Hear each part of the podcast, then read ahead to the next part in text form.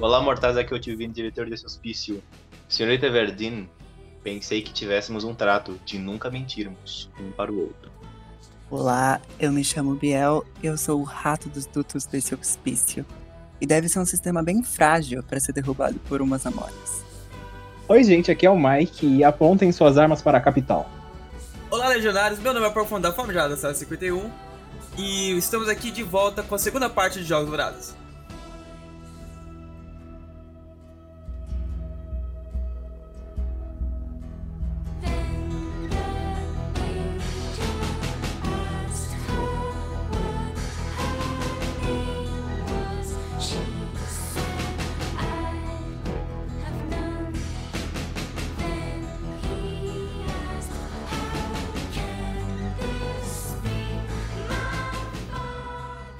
Então após a gente discutir aí sobre a bala Matotari, foi o que iniciou as revoluções em Panem, temos o final do filme e já vamos para o Em Chamas, onde Katniss Everdeen e Peter Mellar viram os queridinhos da capital e suas vidas são agora transmitidas como entretenimento para todo o território, pois o Snow pretende usá-los como um símbolo do poder do governo e não como um símbolo de revolução. Ai, cara, era muito agoniante, mano. Quanta química! Nossa, sim. Toda vez que eles apareciam, eles apareciam como um casalzinho e eles forçavam alguma coisa. Principalmente depois que o Snow é, falou pra, pra Katniss, é, você chama aquilo... Não, como é que é? Me impressione, não era? Que ele falou? Não, a cena A em que o Snow vai pra casa Katniss, pra mim é uma cena assim maravilhosa. Porque para começo de conversa, ele entra na casa dela e depois os soldados ele guiam a Katniss pela casa dela. Tanto que no livro ela até fala: Que porra é essa? Por que estão me conduzindo na minha casa? Aí ela entra na sala e tem o Snow, que é um cara maravilhoso, e eles batem um papo, né? Que ela fala: Então que você não me mata de uma vez? Me impede de fazer esse teatrinho ruim? Porque ela sabia que ela não ia conseguir manter a imagem pra sempre. E ele falou: Se eu te matar agora, vai ser óbvio que a culpa vai ser minha e você vai virar um símbolo e nada vai mudar. Mas se você convencer Panem que você fez o seu ato de rebeldia apenas por amor e não por insurreição, os problemas acabam. E ele fala: convença Panem. E ele se corrige, ele fala: não, aliás, me convence. Sim, eu concordo. Ela só fez aquilo ali para sobreviver e como ela tinha um, um laço com Pita, né? Aquele lance que ela devia a vida a ele de certa forma, ela fez aquele sacrifício, mas eu acredito que ela fez mais aquilo como uma aposta, que ela sabia que não iam matar os dois, porque senão os Jogos Dourados iam ter um baita de um problema, mas foi de, de certa forma por egoísmo, né? Não foi tipo, nossa, seria um sim. De certa forma, também tem um negócio que nenhum dos dois queria morrer e nenhum dos dois queria viver sabendo que ele, entre aspas, ganhou do outro, que ele deixou o outro morrer para ele sair de lá vivo. Então os dois concordaram de qualquer forma que eles queriam morrer, só que É, o interromper. Peter ele fala também no filme, né? Antes deles irem para a arena, que ele fala: ah, se é para eu morrer, eu quero morrer é, pelo, pelas minhas escolhas, do meu jeito. Sim, exato. Então. E aí depois eles são forçados, entre aspas, a serem o casal da capital, que é péssimo, cara. É péssimo. Ai, é. Tinha que é, ficar, ficar transmitindo isso depois em cada, ca- é, cada distrito, Distrito. né? E ainda com Sim. aqueles discursos é, feitos, né? Sim. Porque quando ela foi no distrito da, da Rue, e. Que foi o primeiro já, que é o distrito 11. Exato. Ela foi lá primeiro. E ela falou, ela ignorou o cartão e falou que ela queria falar para os pais dela e para a família do, do É, e o outro. Pita também falou, né? Sim, O Pita dois. Falou, ah, a gente vai dar. A gente vai dar parte do nosso dinheiro que a gente ganhou pelo, pelo jogo para as famílias que perderam seus entes queridos. Nem sabia se podia. Ele simplesmente, ah, vou dar É, dinheiro pra mas o gente Pita- pobre. O Pita nem sabia que, que o Snow tinha visitado a Katniss, tá ligado? Pra falar aqueles negócios. Aí ele até Então. falou, "Não, por que você não me falou essa porra? Minha família também tá envolvida nessa merda. Ele vai matar minha família também, Gente, tá ligado? A gente tem que lembrar que a Katniss Everdeen é um personagem assim, que não tem o Tico e o Teco. O Teco morreu faz muitos anos. entendeu? Ela não bate bem. Aí ela falou, porra, peraí, o presidente de Ipanema veio diretamente na minha casa pra eu, fa- pra, li- pra eu andar na linha.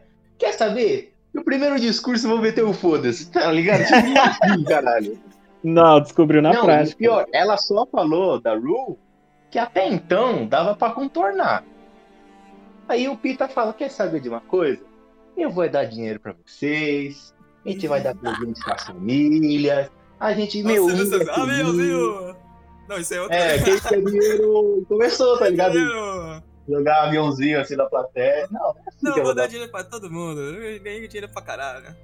E aí que também tem um ato, né, de rebeldia com o senhor, né, ele faz o símbolo do Distrito 12 de respeito a Katniss. E aí começa o massacre. Aí a e a Katniss, cara, ela... percebe que não fez merda. Exato. Ela percebe que se ela encorajar os outros distritos, vai dar merda em todos. Então ela preferiu É, só porque o como... cartão, ela lendo toda triste em cada distrito que passava. Todo mundo ficando muito puto com ela. E ela olhava pro Peter e tipo, Porque mano, eu eu tenho que fazer isso desse jeito mesmo. E- O Hammett, o Hammett falou assim: olha, minha senhora, ó, minha senhorita, é o seguinte. Dê um cartãozinho nas próximas vezes, tá bom? Eu sei que é um lixo, eu sei que ela escreve com a cara dela, mas assim, lê. Que é um fator importante, né? Porque o governo de Ipanema, ele é muito importante manter a aparência. Por isso que a mídia é muito utilizada. Por isso que quando um vencedor, né, ele vai fazer o tour, ele tem que fazer discurso, para que ele reforce na mente das pessoas que ele é a favor daquilo, que ele concorda com a capital. E naquele momento, Katniss Everdeen, por mais que seja por cinco minutos, talvez ela tenha mostrado que ela não concordou com os atos que ela cometeu no jogo. Eu acho que a imagem dela também já tava meio fixa, entendeu? Todo mundo assistiu os programas, viu o que ela fez e também já relacionava com outras coisas, entendeu? Por mais que ela não falasse nada, que, nem, que é o que aconteceu nos outros distritos, né? Que ela só lia o que tava no cartãozinho, as pessoas mesmo assim faziam aquela, aquele negócio do tordo já e assoviavam. Sim. Tanto é que na primeira ou na segunda viagem do, da Thor já aparece no filme uma das imagens do tordo na parede. Isso, Bem verdade. rapidinho. É que como até o Biel disse na entrada dele, acredito que foi o Biel, falou que é um governo muito frágil se ele pode ser derrubado com amoras venenosas, é porque, de fato, se você é um governo totalitário, que você controla o pensamento da sua população, qualquer ato, menor que seja, de desafio, você prova que o sistema não é invencível, que é o que um governo daquele, daquele porte tenta vender. E naquele momento, obviamente, a revolução começa. Ai, acho que é muito. É muita aflição nessa parte quando ela tá tendo que fazer essa tour. Porque depois que ela vê que o, a própria fala dela vai ter agora um impacto muito grande, não só pelo distrito dela, mas pelos outros agora. Tipo, ela pode literalmente incitar brigas, guerras contra Panem. Então, tipo, ela fica muito mais doida da vida do que ela já estava depois dos jogos. E se torna, tipo, uma cena muito literalmente de aflição, tipo, ver toda a população querendo que ela fale o que que ela precisa falar, o que ela quer falar realmente, em vez daqueles cartões já prontos. É, qual que é o sentido realmente de- desse tour, assim? É como eu falei, né? você- o vencedor ele tem que passar pelos 12 distritos, fazendo os discursos, para reforçar na mente das pessoas que os jogos vorazes é o certo. Que é, uma que é- cabível pelos anos de guerra que os distritos incitaram contra a capital. Entendeu? Então, então, basicamente, além do jogo doentio que eles forçaram a ter, ele- os, os vencedores têm que passar por cada distrito, olhando na cara das famílias do, dos- das, dessas pessoas que teve que participar também. E ele teve, foi obrigado a matar essas pessoas. Exato. E ainda, tipo, meio que, entre aspas, pedir desculpa pelo, pelos atos e tal, essas coisas, pelo que foi obrigado. Pedir desculpa não, porco. Porque pedir desculpa é você admitir Que que é seus errado. atos foram errados. Os atos que eles querem passar não é errado, é nobre. Porque você está pagando com sangue o preço que a capital pagou ao enfrentar a revolução. Então você vê como é doentio esse pensamento, É como a gente disse é, mais para trás, é o sistema do dividir e conquistar. O povo dividido de Panem não pode é, separadamente se rebelar contra o capital. Por isso que eles têm que fomentar esse ódio entre os distritos. Então, basicamente, o jogo doentio é acontece antes, durante e depois do bagulho, tá ligado? Exatamente. Pra Se mantém pra sempre. Não, não é só durante o bagulho. A sanidade das pessoas vai pra merda, assim. Porque como ele até, ele até fala que essa viagem de trem da- do Distrito 2 para a capital nunca vai acabar. Vocês nunca vão sair desse trem. Porque um dia vocês vão treinar um- vários tributos é, com problemas de inanição, que vão morrer na arena. Depois vocês vão voltam, vão ver outras crianças morrendo que vocês treinaram. E, e, e a Katniss, até esse ponto, ela gostava do Gale, se eu não me engano. Tô correto? Sim. É tipo. Yes. Fica meio estranho. Inclusive, um dos coisas que sabe trabalhar bem, acho que no livro também, né? Mas no filme deu pra trabalhar bem, que é algo meio que fanfic, né? Por exemplo, o, o Gale era a pessoa que ela meio que já gostava antes, né? Vivia com ela, caçava com ela, tal. E quando ela foi pros jogos, foi ele que cuidou da família dela. Pode Aí, crer. aí depois também tem o, o o Pita que meio que quase morreu junto com ela, entendeu? Aí fica meio que num jogo de fanfic, quem você mais torce, entendeu? Pelo gay que cuidou da família dela ou pelo cara que quase morreu junto com ela, entendeu?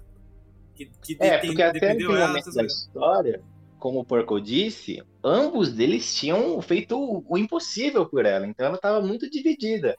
Mas até então ela estava mais pro lado do Gale do que com o do Pita. E imagina essa loucura, tipo, você gostar de uma pessoa e só que você é obrigado a casar com outra e pior, você ainda vai virar tipo o garoto propaganda. Todo dia vai ter uma câmera e você vai ter que fingir que você ama infinitamente.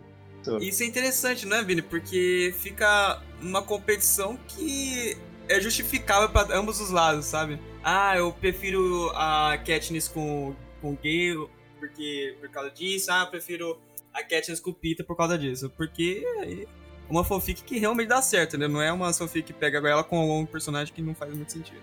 Exatamente. Mas, como falaremos mais pra frente, essa divisão de amores acaba no último livro e no último filme. Mas isso eu te deixo mais pra frente. Parece um sertanejo, né, cara? Para... Espera o quê, parça? Sempre tem que ter um triângulo amoroso. Sempre tem que ter aquele clímax doido sempre maluco. tem, sempre tem. Mas, bom, ao final da toda a turnê dos vencedores, o último estágio é uma festa na mansão presidencial, no palácio presidencial. Se dá o fim né, das comemorações. E, se eu não me engano, foi lá que ela conhece o Plutarch Heavensby, que é o Oi. idealizador dos jogos. Do segundo Ele filme, é claro. Desculpa, não sai da minha cabeça agora. Mano, já pensou se o Snow, na verdade, era tudo um jogo pra ele criar a nova música sertanejo dele, mano? Ah, não, perdão. Ah, não.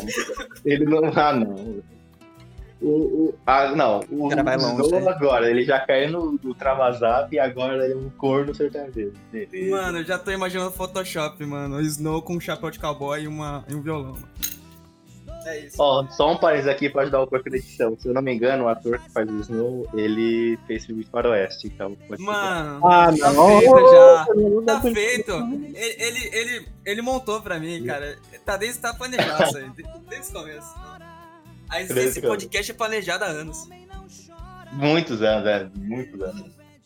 Fui lá na festa do Palácio Presidencial, Katniss encontra o Plutarch Heavensby. E nos livros tem uma cena que é, o, é com um grande significado. Pois antes do discurso do presidente, a Katniss dança com Heavensby, como tem no filme. Só que no livro, ele, ele tem um relógio de bolso que ele tira. E quando a Katniss olha assim de relance pro relógio, tem um tordo e ele fecha na hora e ele fala: Boa sorte nos jogos. Que mais tarde nós descobriríamos que a arena nada mais é do que um relógio. Que era a dica que ele deu pra ela. Mas esse momento do livro, do ah, filme, ele já sabia que ia participar do jogo, cara. Sim, ele já era o idealizador e já estava tudo pronto.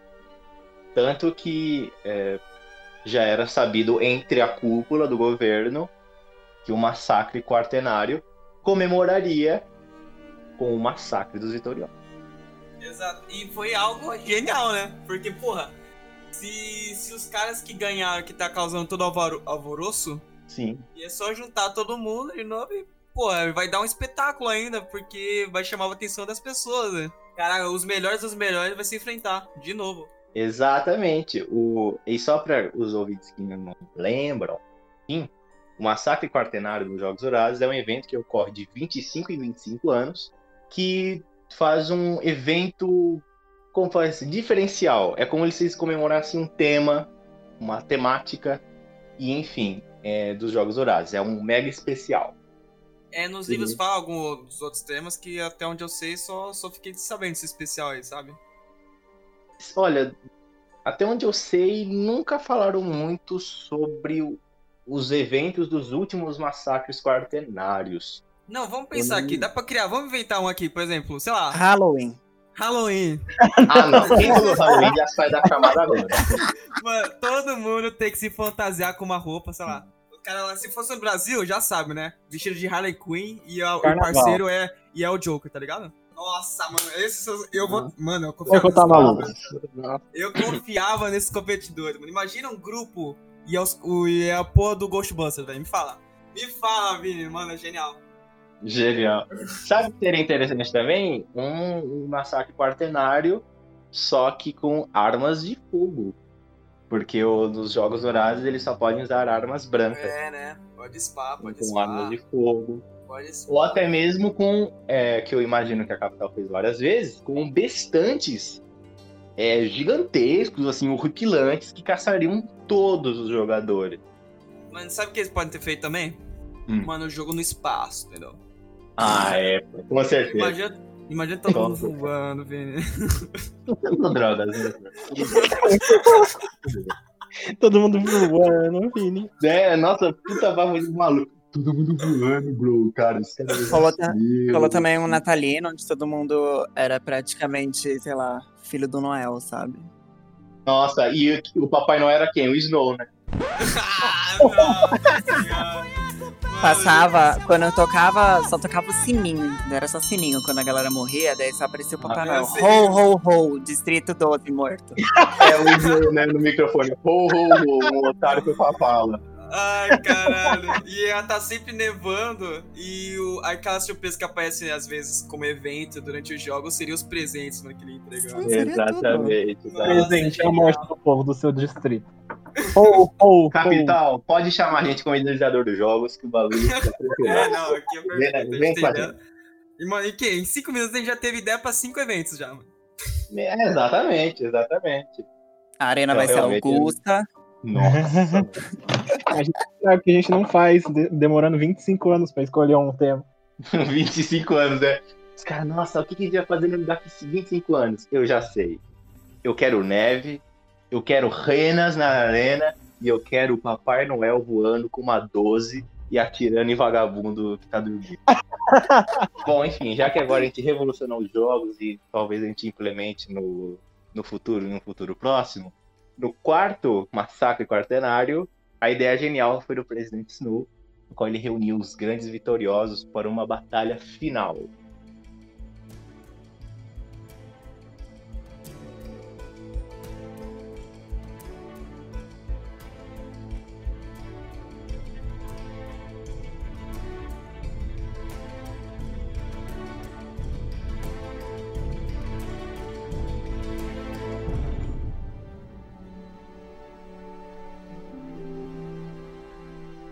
Quem eram os participantes assim que vocês mais gostaram, assim que foram apresentados nos filmes ou até mesmo nos livros para quem leu? O Finnick é muito legal. É que eu acho que no começo o Finnick, ele tem essa pegada de, tipo, flertar. Não flertar, mas ele tem um jeito mais Babaca. galante, sabe? Ah, tá, galera. Babaca. Ele chega na Katniss com um cubinho de açúcar todo cheio de marra. É, tipo, eu gosto de compartilhar segredos. Tipo, vamos ser PFFs e trocar segredos. Enquanto a Johanna é tipo, e aí, bad boy, Pita, por favor, tire meu vestido. Eu não sei, eu, ve- eu vejo na Johanna uma coisa que Aquela a cena do galera elevador. é muito ela boa. é. A cara que ela A cara faz. Mano, a primeira cena que ela aparece, ela fica nua no elevador com todo mundo. Todo mundo fica com uma cara de tipo. Ela olha o. Hammett, olha a Katniss, olha o Pita, dá só uma piscadinha assim e vai embora. O Hammett fica só olhando assim com, com gosto. O, o Com Peter gosto. fica meio envergonhado, mas tá olhando também. E a Cat está olhando, pro- evitando olhar pra ela. Olhando pro lado, tá muito engraçado. Não, a Katniss com uma cara possessa de tipo, é sério que você tá fazendo isso na minha frente, mulher?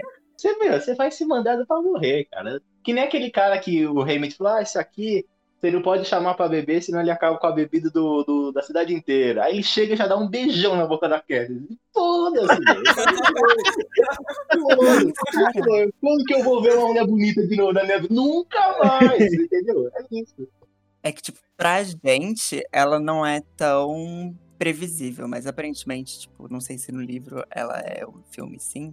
Eu vejo ela, tipo, quando ela foi apresentada no filme, eu via ela como também uma, tipo, uma potencial tordo, sabe? Que, tipo, ela tem uma mesma vibe da.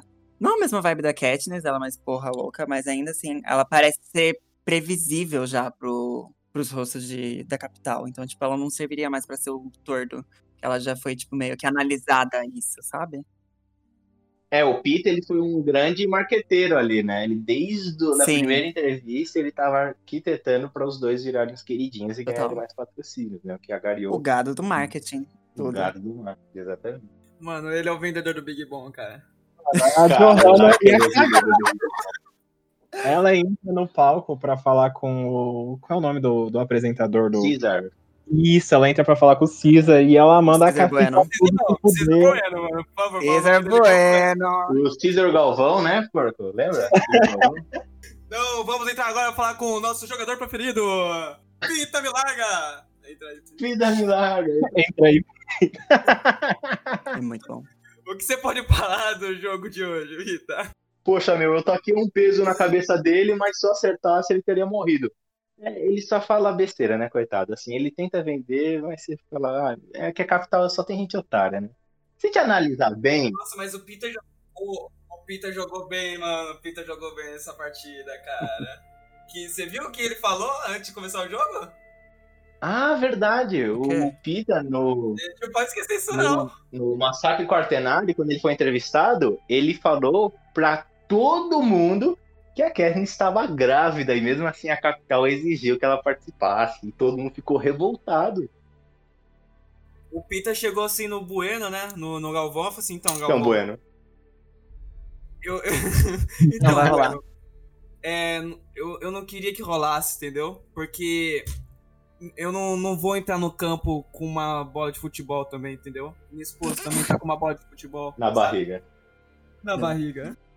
Oh, meu Deus. Deu, vai nascer uma nova Jabulani? o. Exato. Foi como ele acaba de destruir, entendeu? É, páginas e centenas de páginas de drama, de construção de personagens, mas, Basicamente. Mano, me chama pra escrever um livro. nossa, só se for de comédia, né? Porque, olha, tá maravilhoso. Aliás, nessa parte, é dito no livro se eles resistem ou qualquer coisa do gênero? Tipo, eles tentam fazer alguma situação pra Então, tornar esse massacre impossível de se fazer? O Pita, ele tenta. E a Katniss também, por causa do vestido dela. a estratégia do bebê era o trunfo do Distrito 12, mas cada distrito Sim. tem toda a puxada deles. Que nem teve um. Eu acho, não lembro, eu acho que era o Distrito 2, que eram os irmãos, tá ligado? Lembra? Que eram dois irmãos Ah, lembro, lembro, lembro. carre... carreireiros, não lembro como era o título. deles. Carreiristas. Carreiristas, isso, muito obrigado. E eles falaram, poxa, eu fiquei, assim, um pouco desnorteado, porque eu vou ter que lutar com minha irmã, mas a gente vai ficar junto até o final. Então, assim, todo mundo tentou puxar um pouco a capital, Uhum. mas o Snow nunca ia ceder. E isso só deixou o jogo mais motivacional, né, mano? Porra. Ninguém tirou os olhos da tela. É, imagina. Principalmente que depois da entrevista, o, todos os tributos é, deram as mãos em símbolo de união. Tanto que até o Caesar teve que cortar, porque o pessoal ficou chocadérrimo. Corta, corta. Total. O Galvão ficou ali estressado, mano. Aí ele falou, "Ei, isso aqui, A essa jogada... mostra- Isso a Globo não mostra, né, mano? Isso a Globo não mostra. Eu imagino muito eles vendo os Jogos Vorazes e, tipo, assistindo a Katniss e a qualquer momento falando "Ah, Meu Deus, ela acabou de cair no chão. Será que a bolsa estourou, gente? Ah, Ai, gente. Ela, agora ela tirou três flechas na cabeça de um vagabundo. Será que o bebê agitou um pouco, coitada? É, é isso, né? Que é Será que ela tá passando por estresse? Ela tropeçou, será que foi o peso do bebê? é, não, nós sabemos como é a mídia de fofoca hoje em dia. Sabe muito bem que seria exatamente assim. E é vídeo de 10 minutos para esse tropeço aí, mano. É, eu aposto que teria um vídeo no Instagram. Oi meninas, tudo bem? Como que você consegue atirar três flashes enquanto você está grávida de quatro meses? Aí as análises né, dos vídeos de 10 minutos, né? Olha só como ela tropeçou, cara. Com certeza foi o bebê. Isso não é natural.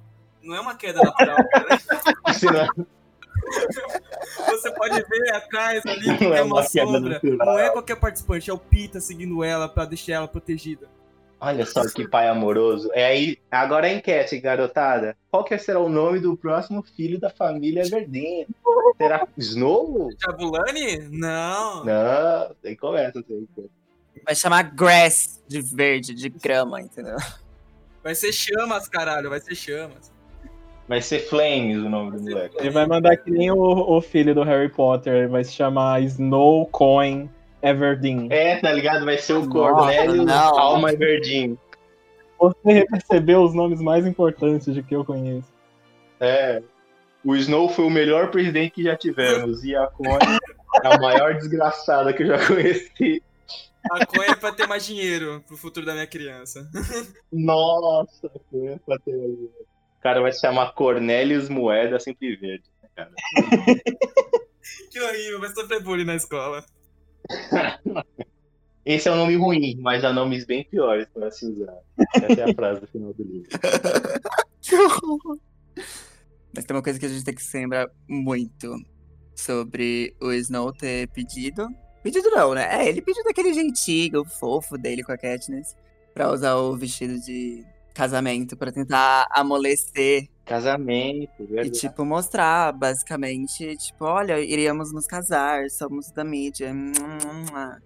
E o Sina faz tra um dos trabalhos mais lindos possíveis. Não, o Sina, nessa do desastre, né? Porque ele já sabia que se ia anteceder. Não, mas nessa cena, Biel, vamos concordar. O Sina, ele assinou o contrato de morte dele, né? Porque ele não só queimou... E o pior é que, tipo, ele sabe É, disso. ele queimou o o vestido que o Snow deu e, não satisfeito, fez ela vestir um, um vestido de tordo. Aí, meu amigo, você queria o quê, né? Você queria o quê, né? Ele tinha assinado a papelada dele, mas ele sabia que, tipo, ele tava contribuindo naquele momento e ele sabia que isso ia se tornar uma coisa, uma, uma chama maior, podemos dizer assim.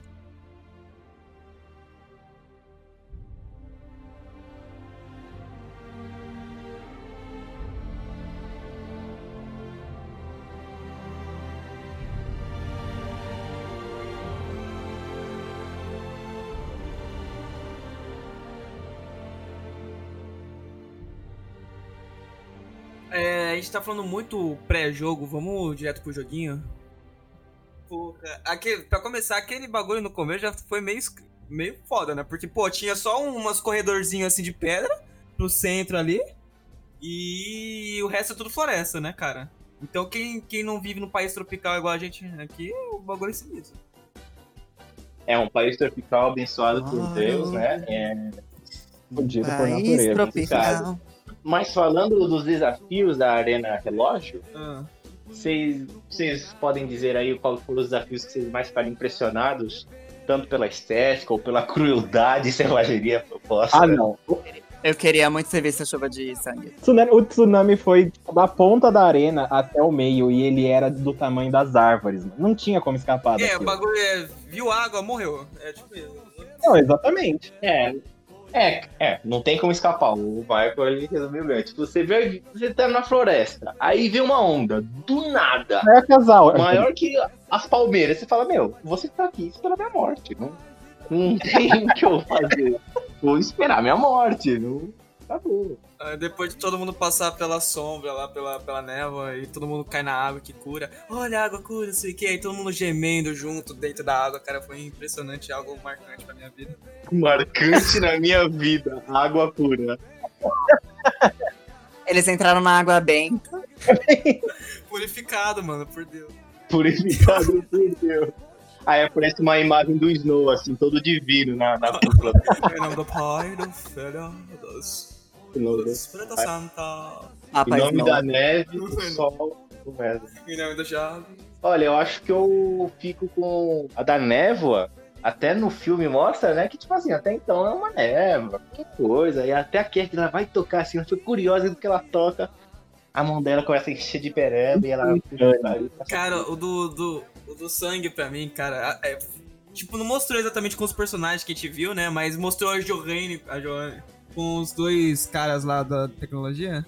Ensanguentado, fa- saindo da parede. Meu Deus, eu tô estressado pra caralho. Toma no cu essa porra, não sei o que. Realmente, é, é, é. Se eu me colocasse nessa situação, pra mim, o mais assustador seria sangue, porque talvez eu tenha uma coisinha com sangue que eu não, não curta muito. Aí realmente seria bem traumático, como ficou a. Se eu não me engano, foi a Beat, a Wires, ela ficou Ficou no tic-tac, tic-tac. TikTok on the clock. Ela ficou muito no TikTok, cara. Uh, TikTok on the clock, the, the party never stop, é ela. E também tem a dos pássaros, né, que começam a gritar pedindo socorros da, das pessoas que os jogadores mais amam, né? Sim. Também. Não. Tá, gente, Imagina Nossa, se tivesse alguém que o. Tipo, um jogador que não amasse ninguém, tá ligado? O, o, o passe ficar mudo. Não, então, a Johanna, quando ela fala que ela não tinha mais ninguém pra falar. Bom, e como é, o, quando todos os rebeldes, até então que a gente não sabia bulhufas nenhuma que tava rolando, eles se juntam e a Iris fica TikTok on the clock, TikTok on the clock, ninguém cala a boca, velho do caralho. Até que a Katniss entende, ela fala, ah, cada área é um relógio. Que nos livros ela também associa com um relógio, ela começa a suspeitar da situação dela, que o do Heaven's Beam mostrou pra ela. É, no filme não ficou meio núbio, né? Ficou tipo, ah, ela olhou pelos bagulhos que vinha em cada setor, né? Tipo, em cada área do- da arena. E assimilou com um relógio. Mas se no livro realmente o cara já tinha apontado pra ela um relógio e depois ela entrasse na arena e via que tinha cada setor tava vendo o negócio do bagulho, diferente, tá entendendo? Entendeu? Aham. Já dá pra assimilar com o relógio. É, não, mas Purple, o Beat, o cientista lá, ele explica que a- como a arena ela consome muita energia, ah, por algum motivo que eu não entendo, que com certeza é bem, bem físico e científico, tinha que rolar uma descarga muito forte de energia. Então aquela árvore ela servia para isso. Só que naquele contexto eles usaram a árvore para simbolizar o relógio, Entendi. como se fosse o cuco, entendeu? Eu Pra digo- falar daquela árvore, inclusive, quem não imaginou aquela árvore como tipo uma árvore do Rei Leão? Igualzinho, velho. Sei lá, a árvore do Rafik. Amanhã chega na árvore e tá o Rafik lá segurando o leão. Caralho, que brisa é essa, Purple? O, o Porco a todo momento tentando colocar Rei Leão nas coisas. Eu associei com a. Eu associei a árvore com a Id- Yggdrasil, que é a do, do Odin. Ah, Mas só por isso. Aí chega lá, tá o Kratos lá matando Thor. É, seria realmente um, uma Não, história. tá. Tá droga isso aqui, cara. Tá droga. Tá drogas, tá drogas, é. Vamos beber cocaína, pessoal, por Cortar o favor. orçamento dessas produções aí que tá vindo muito dinheiro só em droga. É verdade, Marco, a gente tem que parar com isso. Mas continuando. Então, o Ares, ele tem uma ideia meio que do filme, todo mundo ficou meio o que tá acontecendo, mas como os rebeldes ali estavam ligados no plano, e só a Katniss estava perdida na festa, ela falou, que porra é essa? Que ele queria ah, amarrar um, como é que fala? Uma corda de cobre, conectar na árvore e jogar na doma. Pra explodir No mar. No mar não. Na E o doma. plano era excelente, tá? Se não fosse essas crianças, esse maldito cachorro. Ah, não, verdade, só pra corrigir aqui, o Biel tá certo. Ele queria jogar no mar pra areia molhada dar choque, mas só que o plano de verdade era jogar na doma. Porque como eles estavam lá, se eles saíssem de lá, a galera ia pra lá Ah. pra tentar pegar as coisas no cornucópia, eles estariam longe o suficiente pra eles não morrerem. Sim. E não é meio. Tipo, se fosse seguir realmente esse plano original, não seria mais fácil? Já que eles já estavam lá na praia, lá no meio, né? não seria mais fácil já deixar o bagulho lá e ir subindo? Porco! Eles poderiam, eles poderiam encontrar e só cortar, sabe? É, mas aí. Mas, porco, qual seria a graça? Qual seria a graça? fosse- Mas pra pensar, eles vão ter que subir, depois descer de novo. Mas se, vo- se você tá subindo com um fio de cobre, as pessoas do nada assim passam e olham um fio de cobre balançando. Ela, nossa, um fio de cobre, vou Mas, passar e ir mas, embora. Michael, mas, Michael, presta atenção. Eles vão ter que descer de novo com o fio de cobre de qualquer menos é jeito. mais seguro, cara. Eles são burros, mano. Você quer o quê? Eles estão ali, já levaram chuva, já levaram neva que traz acne. Gente, cara, eles já estavam falei, loucão. qual seria a graça do jogo se ele fosse fácil? Tem que disputar, tem que desafio. Tem que subir e depois descer. Eles Tem que colocam. subir e depois descer, exatamente. Eles estavam colocando torneirinha, torneirinha na árvore, entendeu? Pra beber água, mano. Eles estavam O desidratados, eles estavam esquema é loucão. ficar mais é, físico, né? Mais exercício, assim, pro corpo, subir, descer, é muito bom. Isso, Faz bom muito pra saúde. Zumba. Zumba nos Jogos Vorazes. Zumba. Caralho, zumba nos jogos. O pessoal na areia lá perto da, do centro dançando zumba. Apareceu o beat. O Eno fala, olha só, já são meio-dia, tá na hora de todos os jogadores dançar zumba. É, o desafio do dia. Zumba. Quem não dançar é bolo de fogo. É o momento dos patrocinadores, né, Purple? E com patrocínio É. Zumba! Pois a dança também pode matar. Aliás, uma coisa que a gente não comentou foi a aliança de ouro que eles fizeram, né? Os objetos que eles receberam. Ah, verdade, que a F propôs que cada um do time do 12 teria que usar um objeto dourado. Por motivo de A foda. F tinha o cabelo dela. O torno da Katniss, o colar do, do Pita, que ele pede pra ela fazer, que é outra coisa que a gente vai ver mais pra frente. E do Hammett era o. Bracelete. Era uma pulseira que ele passou pro Sr. Phoenix. E bom, pra finalizar a ópera, finalmente Kaiser Verdinho, na sua loucura, na sua perda de noção total, atira uma flecha com, com uma corda de cobre conectada com a árvore e destrói a doma. Mano, depois dessa ação, cara, a única coisa que não sai da minha cabeça é agora que eu não vou conseguir mais patrocínio com a Red Bull, com a, com a RTX, sei lá, cara, ela ficou totalmente perdida aqui. Não, a primeira coisa que passou pela minha cabeça é que aquele painel ia cair na cara dela. Exato. Era a primeira coisa que eu pensei. Eu vi os trequinhos abrindo, eu falei, como esse treco não vai cair na cara dela, parça? As explosão do lado, eu já teria ficado surdo, todo doido, mano. Não, e ela ficou toda, toda loucona lá, até que chegou Toda um, torta. um aviãozinho lá e pegou.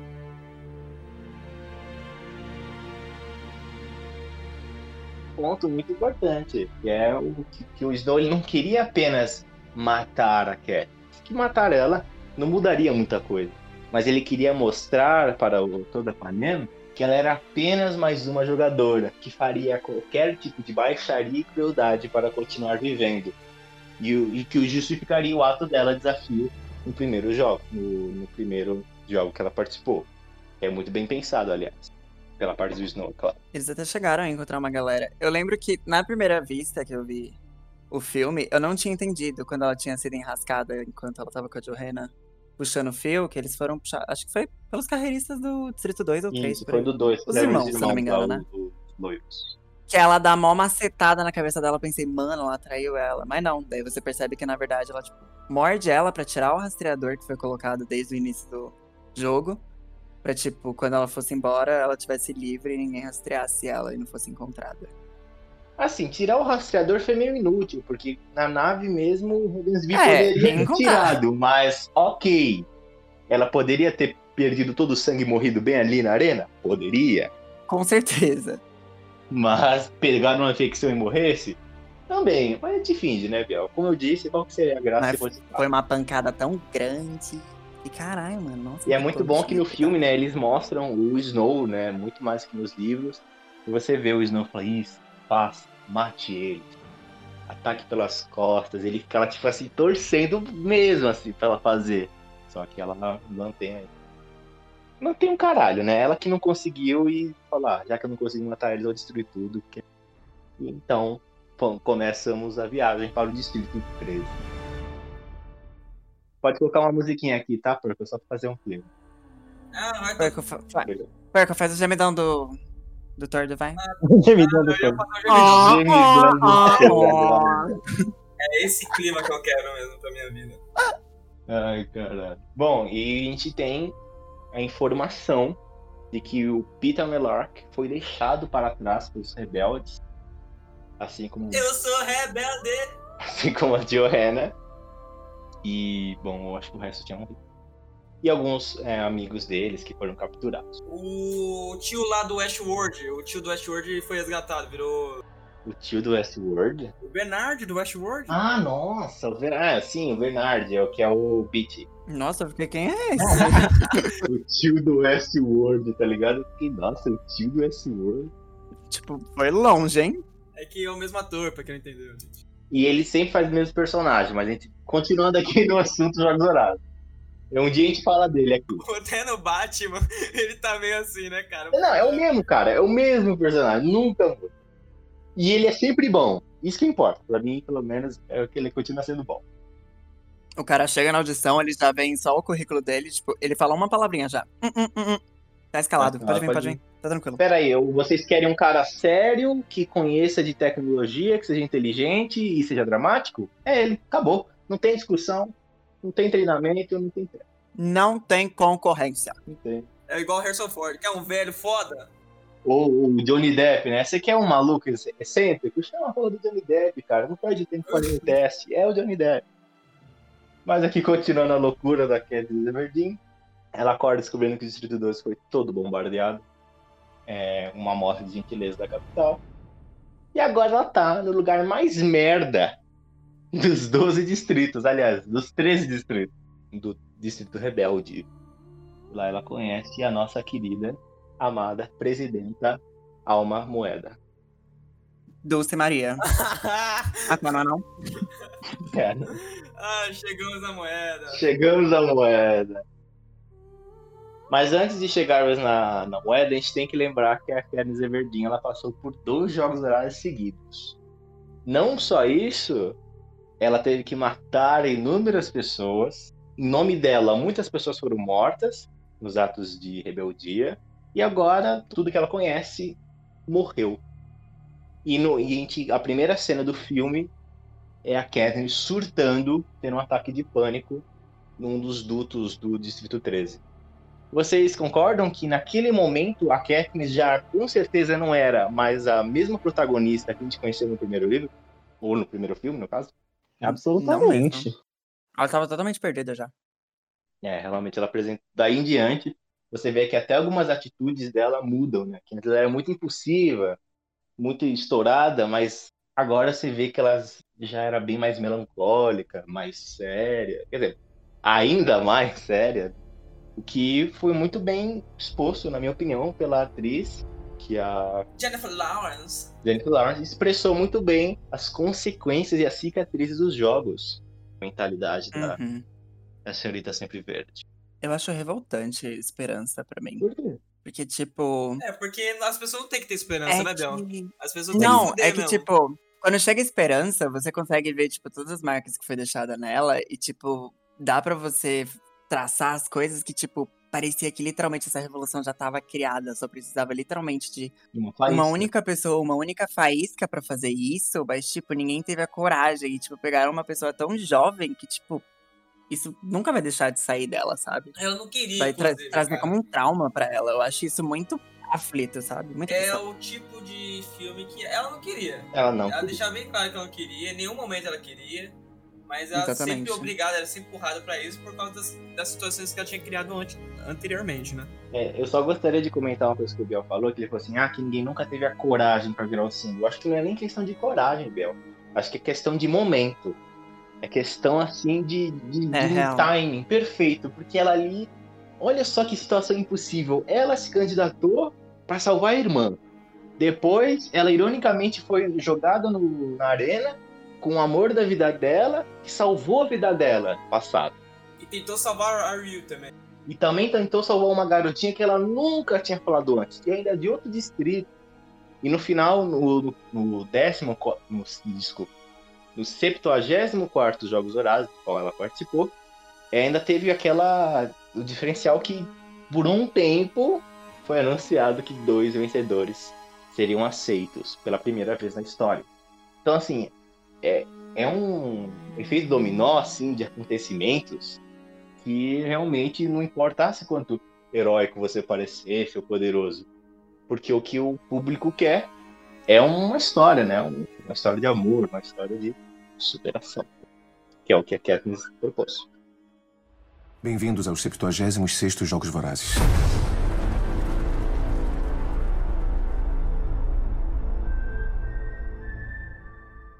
Eu acho que é bem representado. Eu acho que, na verdade, só começa a desandar a atuação da Jennifer Lawrence realmente no Esperança 2. Mas também porque eu acho que não teve muito tempo pra colocar tanta coisa que já tinha no livro. Ou não foi desenvolvido também durante a história as coisas. Pra colocar no Esperança parte 2. Mas tirando essa parte, realmente dá pra ver toda a aflição dela. E o quanto ela não tá entendendo de nada que tá rolando. E- porque, tipo, E pra ela piorar. devia estar morta. Ela tava morta. né? É, então, e pra piorar mais ainda a situação da pobre coitada. Pobre coitada não. Eu não diria que ela é uma pobre coitada, eu diria que ela é uma vítima.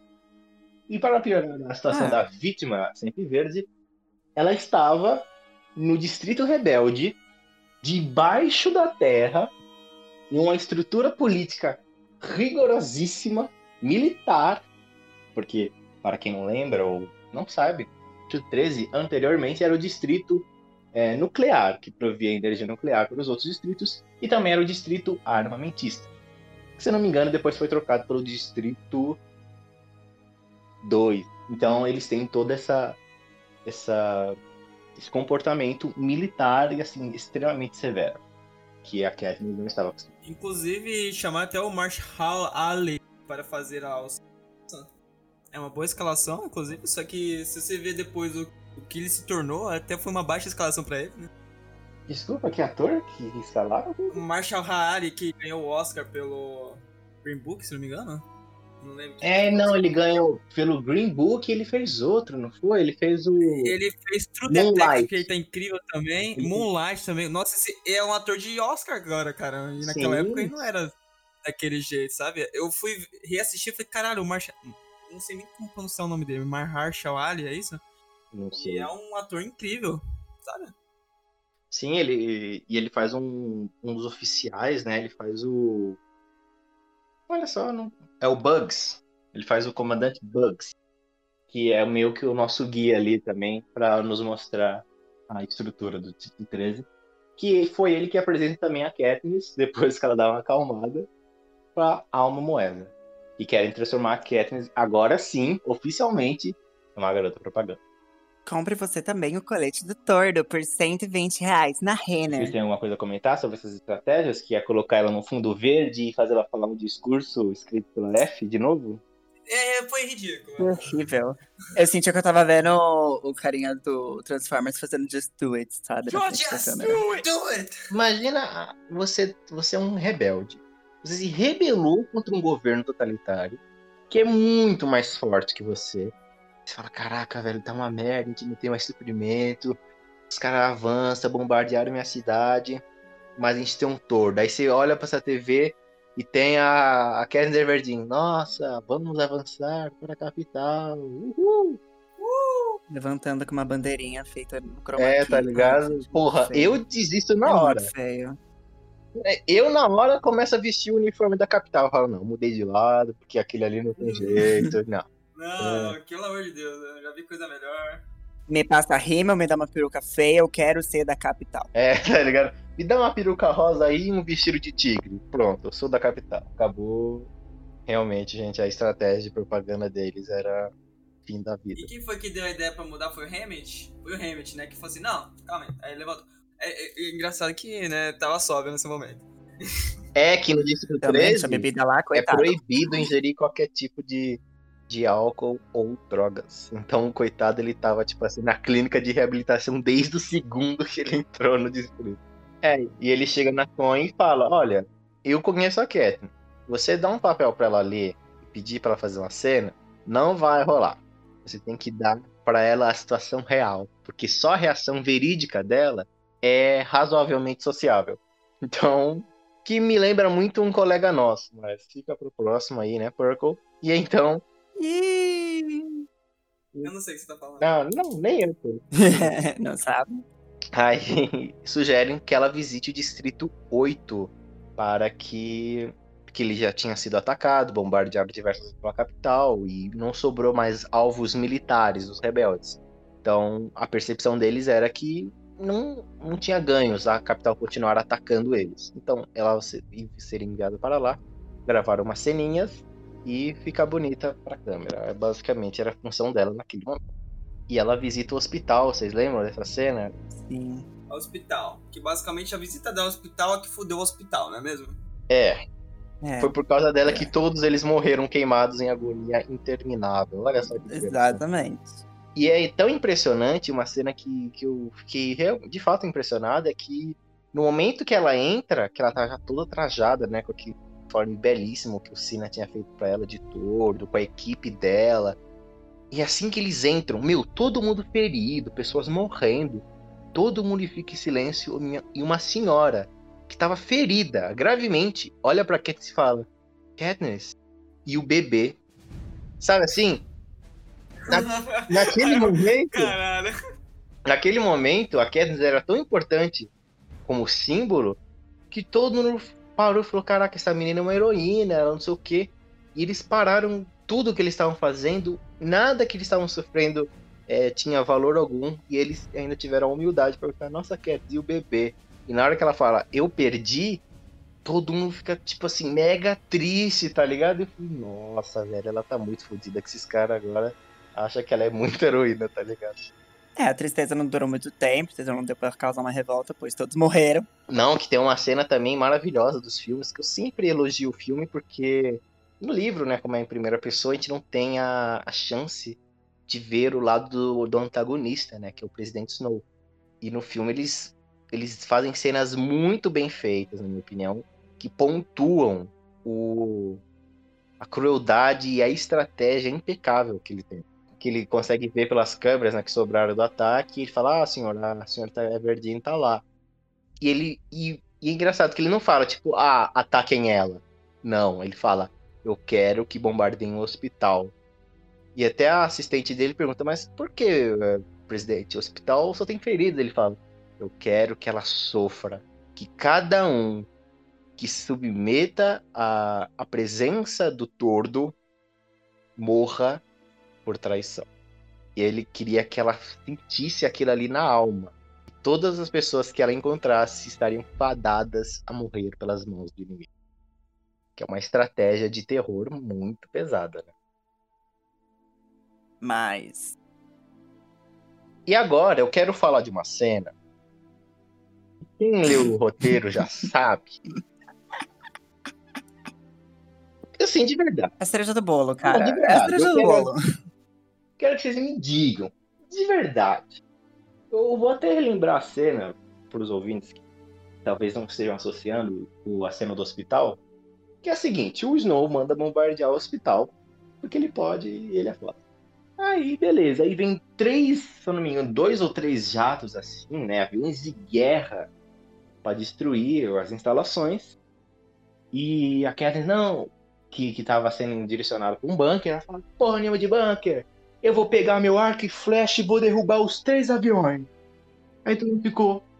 Como é que é? Não entendi, querida. Qual que é a sua estratégia? É, eu vou pegar minha flecha aqui e vou derrubar três aviões. E saiu correndo. Aí tem um avião. Eu não entendo muito de aeronáutica. não- Não sou entusiasta dessa área. Mas imagino que um avião militar ele seja muito mais rápido, muito mais rápido ainda do que um avião convencional para viagens e transportes. É, lá era um caça. É um caça, caça militar. um caça militar. E aí ele vai, meu, numa velocidade inacreditável. A gente tem até um som de fundo do motor do caça, como vocês puderam escutar. aí quando o caça avança, ela puxa uma flecha, atira e o piloto morre e explode. Eu falei, peraí. A porra do Distrito 8, que tinha artilharia, tinha soldado, que tinha munição pesada, antiaérea, se fuderam todos. Mas a mina, com uma arma pré-histórica, que era uma porra de um arco e flecha, conseguiu atingir um caça militar em movimento. Aliás, ela não atingiu um, ela atingiu dois caças militares ao Não, aquela cena é realmente muito ridícula. Fora que é resistente essas caças, né, cara? tempo. Se que ela acertasse a- o vidro do, do piloto, não ia atravessar a flecha pra acertar o piloto, sabe? Talvez até atravessasse se a gente fosse analisar, se a gente combinasse a velocidade do jato com a da flecha. Mas mesmo assim, cara, seria uma situação muito impossível. E ela tava com o gado da sorte dela do lado. Nossa, o gado, da- o gado dourado. Ela né? soprou, Assoprou o dado, né? Gato dourado. Tirou crítico. Não, ela tirou um, dois D20 seguidos, né, cara? Porque assim, um D20 quando você joga no RPG, você já vira Deus. Dois, então, cara, não tem limite. Você zerou a campanha. Você zerou, não tem mais o que fazer. E foi o que ela fez. né? Você, é, você vê as cenas pós-crédito já. É, você já atinge os, os créditos finais, a edição do diretor, o Snyder Cut, enfim. Você vê tudo, cara. E ela destrói a porra dos dois aviões. E o pior, não o suficiente, ela ainda pensa: caramba, eu destruí dois caças. Dois. Simplesmente aparece eles. fiu, Não, e- Bom e, a no cereja do bolo, Biel, é que os dois caças caem no hospital e explodem Em cima! todos os sobreviventes do primeiro ataque. Isso é Ou seja, o intuito foi, foi pro, pros ares, literalmente.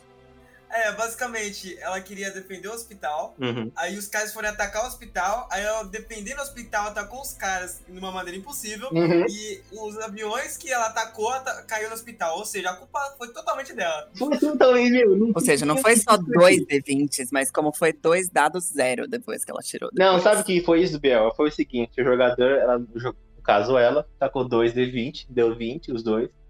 E, e o mestre falou, não. O Snow, que era o mestre, falou, não. Você pode até derrubar os caça, mas você vai se fuder também. Aí caiu os dois caças. Ela, ela nem ficou. Ela, tipo, ela ficou abalada, mas não do, com isso, sabe?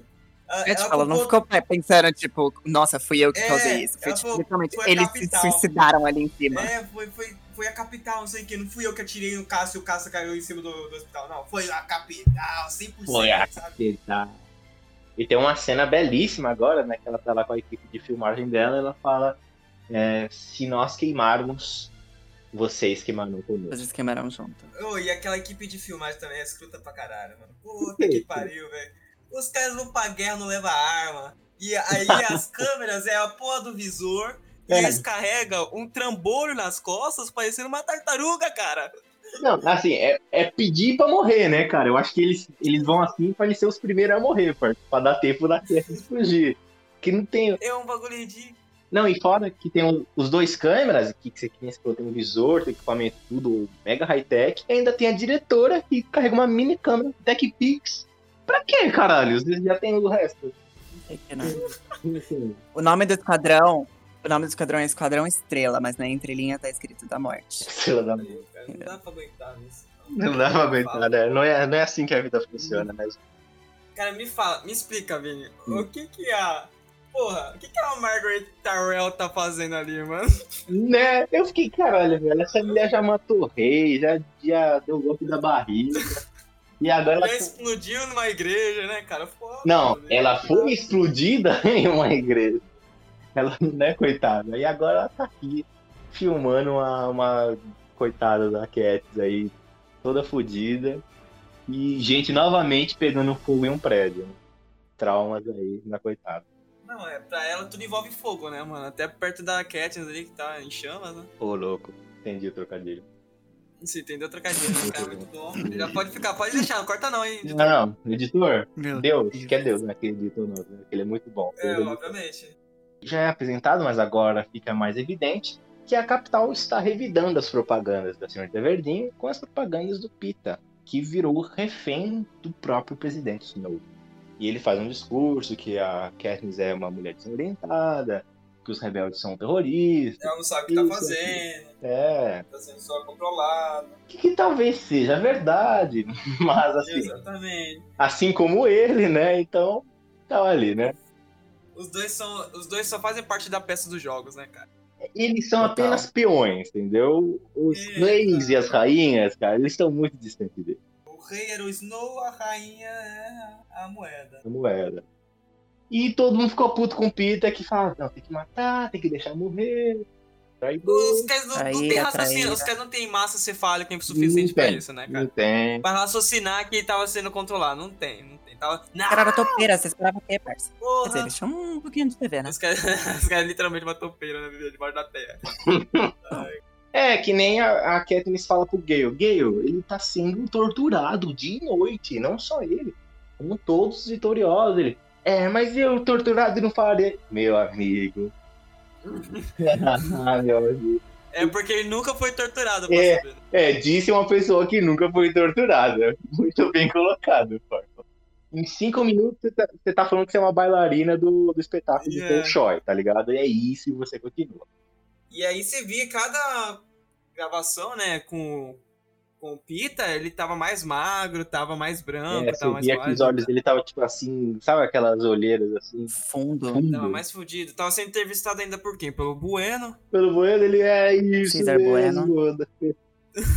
Tudo que envolvia o futebol ali, né, cara, tinha que ser o Bueno fa- Muito entrevistando, né? Só cara? tinha um Bueno, o resto não existia. Só tinha um Bueno. Só tinha um Bueno. É, mano. Meu, que, que realidade merda em que o nosso único jornalista é o Bueno, né? É o fim É. Realmente é uma distopia. O, que- o mesmo cara que fala que as pessoas estão sendo mortas é o mesmo que fala do, do futebol. É, é, do clima. E bom, e para responder as propagandas, né, a Katniss, ela propõe voltar ao Distrito 12 e filmar agora, né, e mostrar para toda Panem a crueldade dos atos da capital. Onde vemos, né, 10 milhões de cadáveres expostos na avenida principal, é decorrente aos bombardeios. E nessa cena, nós temos, é, que para mim é uma cena belíssima também, que é a Katniss cantando a música que em inglês se chama The Hanging Tree, que foi traduzido como A Árvore do Enforcado. A belíssima canção. Que gerou um, um ataque que seria sincronizado, por ironia, seria sincronizado com a ideia do Distrito 13 invadir a capital e salvar os vitoriosos. Agora me fala, me fala, me fala um negócio agora. Hum, certo? Fala até dois. Os caras invadiram. e- Não, é. Fala que eu discuto, tipo isso, fala aí, ó. É, os caras foram lá, foram lá invadir sem arma, só na correria mesmo, no soco. Uhum. Naquela. Energia. Qual que é o nome dessa energia? É a usina hidrelétrica. Usina hidrelétrica, ok. E, e só tinha esse tipo de energia, cara, porque desligou a cidade inteira. É que a gente tem que lembrar, Porco, que, como foi dito anteriormente, o Distrito 13 era energia nuclear. Aí, quando sobrou, acho que é o Distrito 4, que é o da água, que é o Phoenix, a única solução que eles tinham era hidrelétrica. Com certeza, eles tinham mais de uma hidrelétrica. Mas é que nem imagina assim, você tem uma hidrelétrica, que nem do Brasil, que elas suprimem, sei lá, 40% do país. Tem, que é até em divisa com o Paraguai, eu esqueci o nome agora. Imagina se ela para um minuto. Todo o resto ia se fuder. Porque as outras usinas hidrelétricas iam puxar toda a energia para um lado. E aí ia faltar para um lado, entendeu? Então por isso que rolou aquele esquema. Mas eu acho que aquela cena é muito bonita, porque você. O povo lá tava cantando a música da Katniss, que era o Árvore do Cortado, que falava, né, sobre um homem é, sentenciado à morte gritando para o amor fugir e se, e se encontrar novamente na árvore à meia-noite.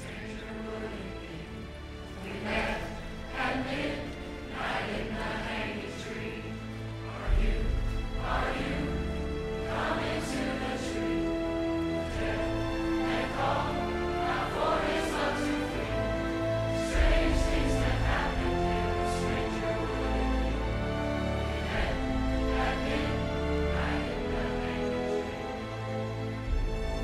eles vão correndo, sabe, desarmados, como o próprio Porco disse, só no soco. E eles vão avançando, sabendo que eles vão morrer, as pessoas se jogam na frente para que o, o pessoal com os explosivos cheguem às bases da hidrelétrica e, enfim, defiram um golpe poderoso na capital. É uma cena assim belíssima, a música também, todo o clima foi muito bem feito no filme, que no livro não mostra. Até o Snow comenta, se não me engano, né? ele, ele tava lendo o livrinho dele, né? Como destravar o travazap. E ele na energia. Tá, ele olha assim, ele, fa- ele fala em português, ele falou movimentos e estratégia. Que não seria, tipo, ele fez um. Em inglês ficou ataques e contra-ataques. Então, como ele sabia que ele descobriu É. um golpe forte Sim, sim, na sim. Katniss usando o Pita, naquele momento era Katniss devolver. E aí, como tava tudo desligado, ah, vamos lá. Dá nada, É, dá nada. Ah, tranquilo. Sem, sem a Cat saber. A Cat só foi saber depois que os caras já tinham ido embora. É, porque né, senão ela ia ser a primeira idiota aí. E o corno do Gale foi salvar, né, o corno número 2. o Peter melado, O minigado. o mini gato. E tem um Finnick, né? Ela não sabia, mas ela já tava assim, fabricando assim, um um harém. Com harém de gado. E o Finnick, né, que também era o... Convenhamos, ele sim tinha gado, né? De todos ali, o Finnick foi... Que aquele homem, aquele era um pouco lindo, né? E ele tava... com- Ele, ele- mano, ele carrega um tridente, mano. Ele é o verdadeiro Aquaman, velho. Ah, não. Pode... Ah, não, pode crer, ele carrega o tridente, né? A arma dele. Que é o distrito da Uhum. água. E ele conta, começa a contar os segredos, né, da, do Snow. Como os sistemas da capital tá fora do ar, eles conseguem transmitir pro resto do país. E é onde descobrimos que o amado presidente é um envenenador. É que ele, ele surgiu no poder envenenando os outros e tomando o mesmo copo, que resultou em feridas na garganta. Que no filme, desde o Em Chamas, se eu não me engano, demonstram que ele já é um homem bem doente. Que tosse sangue, Uhum. enfim.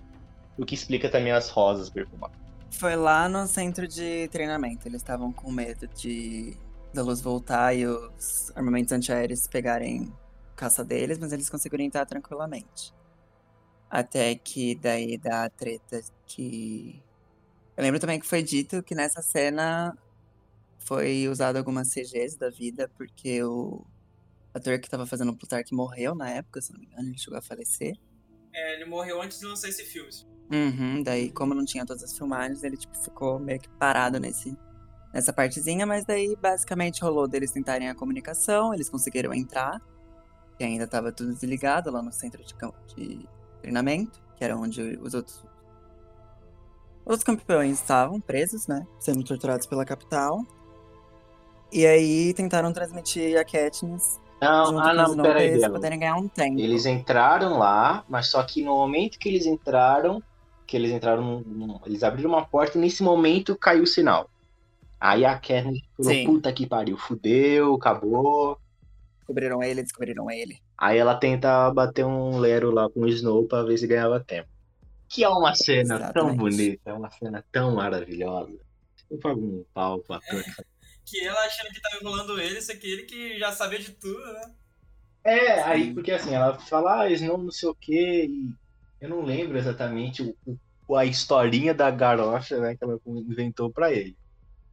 Mas eu lembro que eles estavam batendo papo, ah, porque você eu me entrego e você devolve o Pita.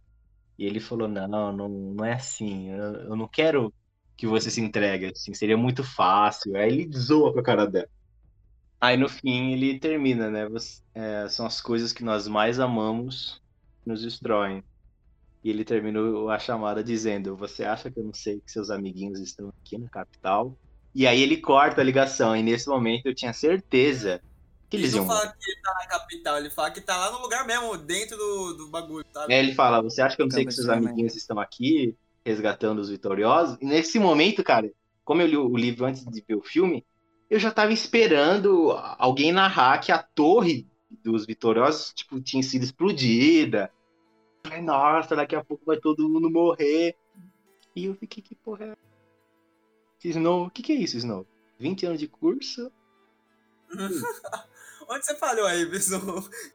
Se eu não me engano, ela tenta ficar passando, tipo, papel de boa samaritana, tentar renegociar as coisas, falando, eu não te prometi as coisas, Snow, mano. Umas paradas assim pra tentar enrolar um pouco ele. É, eles conversaram sobre os Porque, na bons verdade- tempos, né? Sobre os bons tempos de. Uhum. Ah, lembra aquela vez que você bombardeou meu distrito? Ele, ah, lembro, é verdade. Mas, né, o... E o que me impressionou nessa cena foi, de fato, que ninguém morreu. É, Sim. deixou isso passar. É, eu fiquei... Exatamente, porque é aí que era o plano dele, que a frase dele é, já estava intrínseca uma ameaça. São as coisas que nós mais amamos que nos destroem. E quando todo mundo tá lá felizão, ai, a Joanna voltou, voltou a esposa do Finnick.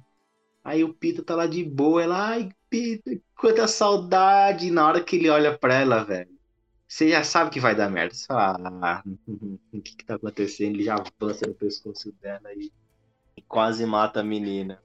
Uma coisa que eu tenho pra falar, que a Katniss, no primeira, na primeira parte, na segunda parte, acho que ela passa muito tempo no hospital, cara. Muito, cara. Ela só ficou no hospital, né, coitada. Mas-. Toda hora ela tá acordando no hospital. Não, aqui ela só se fode, né? Ou ela se fere, ou é atacada, ou é bombardeio. Tanto é que eu acho que na segunda parte ele começa já com a, com a Katniss acordando no hospital de novo. Sim, sim. Sim. E no final do Em Chamas, ela também acorda no hospital. então, assim, é só. Ela é uma hipocondríaca, né, velho? Ela não pode vir ao hospital que ela já se joga no chão. Ela já, "Ah, o que O aconteceu? que aconteceu, né? E ela fica sem voz, né? Que o Pita, ele, ele usou tanta força pra esmagar o, o pescoço dela que ela fica sem voz durante um tempão. E ele fica preso numa sala lá, num hospício, né? Uma instituição maravilhosa. Uhum. Ela tava lá com a Nossa, gente lá. Tava lá, a gente tratando bateu um papo com ele um tempo. Eu conversei. Cela 43, se não Cara, aquela cena é tenebrosa, pra quem, tipo, via o corpo, toda a anatomia do Pita e vê ele naquela cena, você fica, mano, o que que aconteceu com esse cara, mano? Parece que ele, tipo, ficou, sei lá, meses sem comer. Meses, meses, meses, meses. É, e não, é a atuação também, né? Que. Sim. Nossa, foi mar... que. Raro, porque vocês. A gente tava acostumado. Ah, o Peter é fofinho, ele faz pão pra gente. Pô, ele faz bolo. Ele faz bolo. Fofo. É, aí do nada ele. O ator, assim, ele mudou completamente. O, até a maneira, assim, de, o- a postura, o olhar. Então, não era o mesmo cara. Assim como a gente não via mais a Katniss do primeiro livro, aqui não era mais o Peter que a gente conhecia. Ele era uma máquina de matar. Aliás, uma máquina específica para matar a Katniss. Porque eu acredito de verdade. Assim, aí agora é uma interpretação minha. O que o Snow fez com o Pita não tinha um, intu- intuito mesmo de matar a Katniss. Vocês concordam? Porque assim, se eu sou a capital e eu falo, ó, vamos usar o Pita para matar a Katniss, vamos. Então, já que a gente tem tecnologia infinita, coloca uma bomba no estômago dele, qualquer coisa do tipo. Ou se é pra ele matar ela, coloca pra ele um superpoder, qualquer coisa, umas garras assim, e mata a menina. Eu acho que a estratégia do Snow era machucar ela mais no sentimental ainda. Porque ele queria que ela visse o Pita e não reconhecesse. E que ela visse aquele homem que tanto amou ela, agora se tornar um monstro cujo único objetivo é matá-la. Eu acho que o ataque do Snow ele foi cirurgicamente pessoal. Mas eu acho que a atitude do Snow foi justamente o que o Finnick falou no, no comercial dele, enquanto eles faziam o resgate dos campeonatos, falando sobre o veneno. Eu acho que ele mandou literalmente o Pita pra ser tipo veneno e corroer ela por dentro, assim, aos poucos, até acabar com ela. Nossa, excelente, excelente análise. Foi, tipo, literalmente pra acabar com toda a estrutura dela e, tipo, ela não ter mais mental algum. Porque foi literalmente uma pessoa que ela teve que salvar desde o início. Desde o início não, né? Mas ela não queria ver que ele também poderia morrer no primeiro filme, né? No primeiro Jogos Vorazes que eles participaram, porque não era realmente merecido ele morrer mesmo. Todas as coisas que ainda estavam em jogo. Era o cheque do Snow, praticamente. É, porque a, a tortura dele foi tão intensa, né, que ele não conseguia ver a Katniss como uma pessoa humana, ele via como um bestante da capital. Então foi assim uma transformação muito densa. E que nos dá a entrada para o último capítulo desta saga tão maravilhosa, que é o livro 3, Ainda Esperança, e o filme 4, né, que é Esperança, parte 2. Onde a Katniss, ela.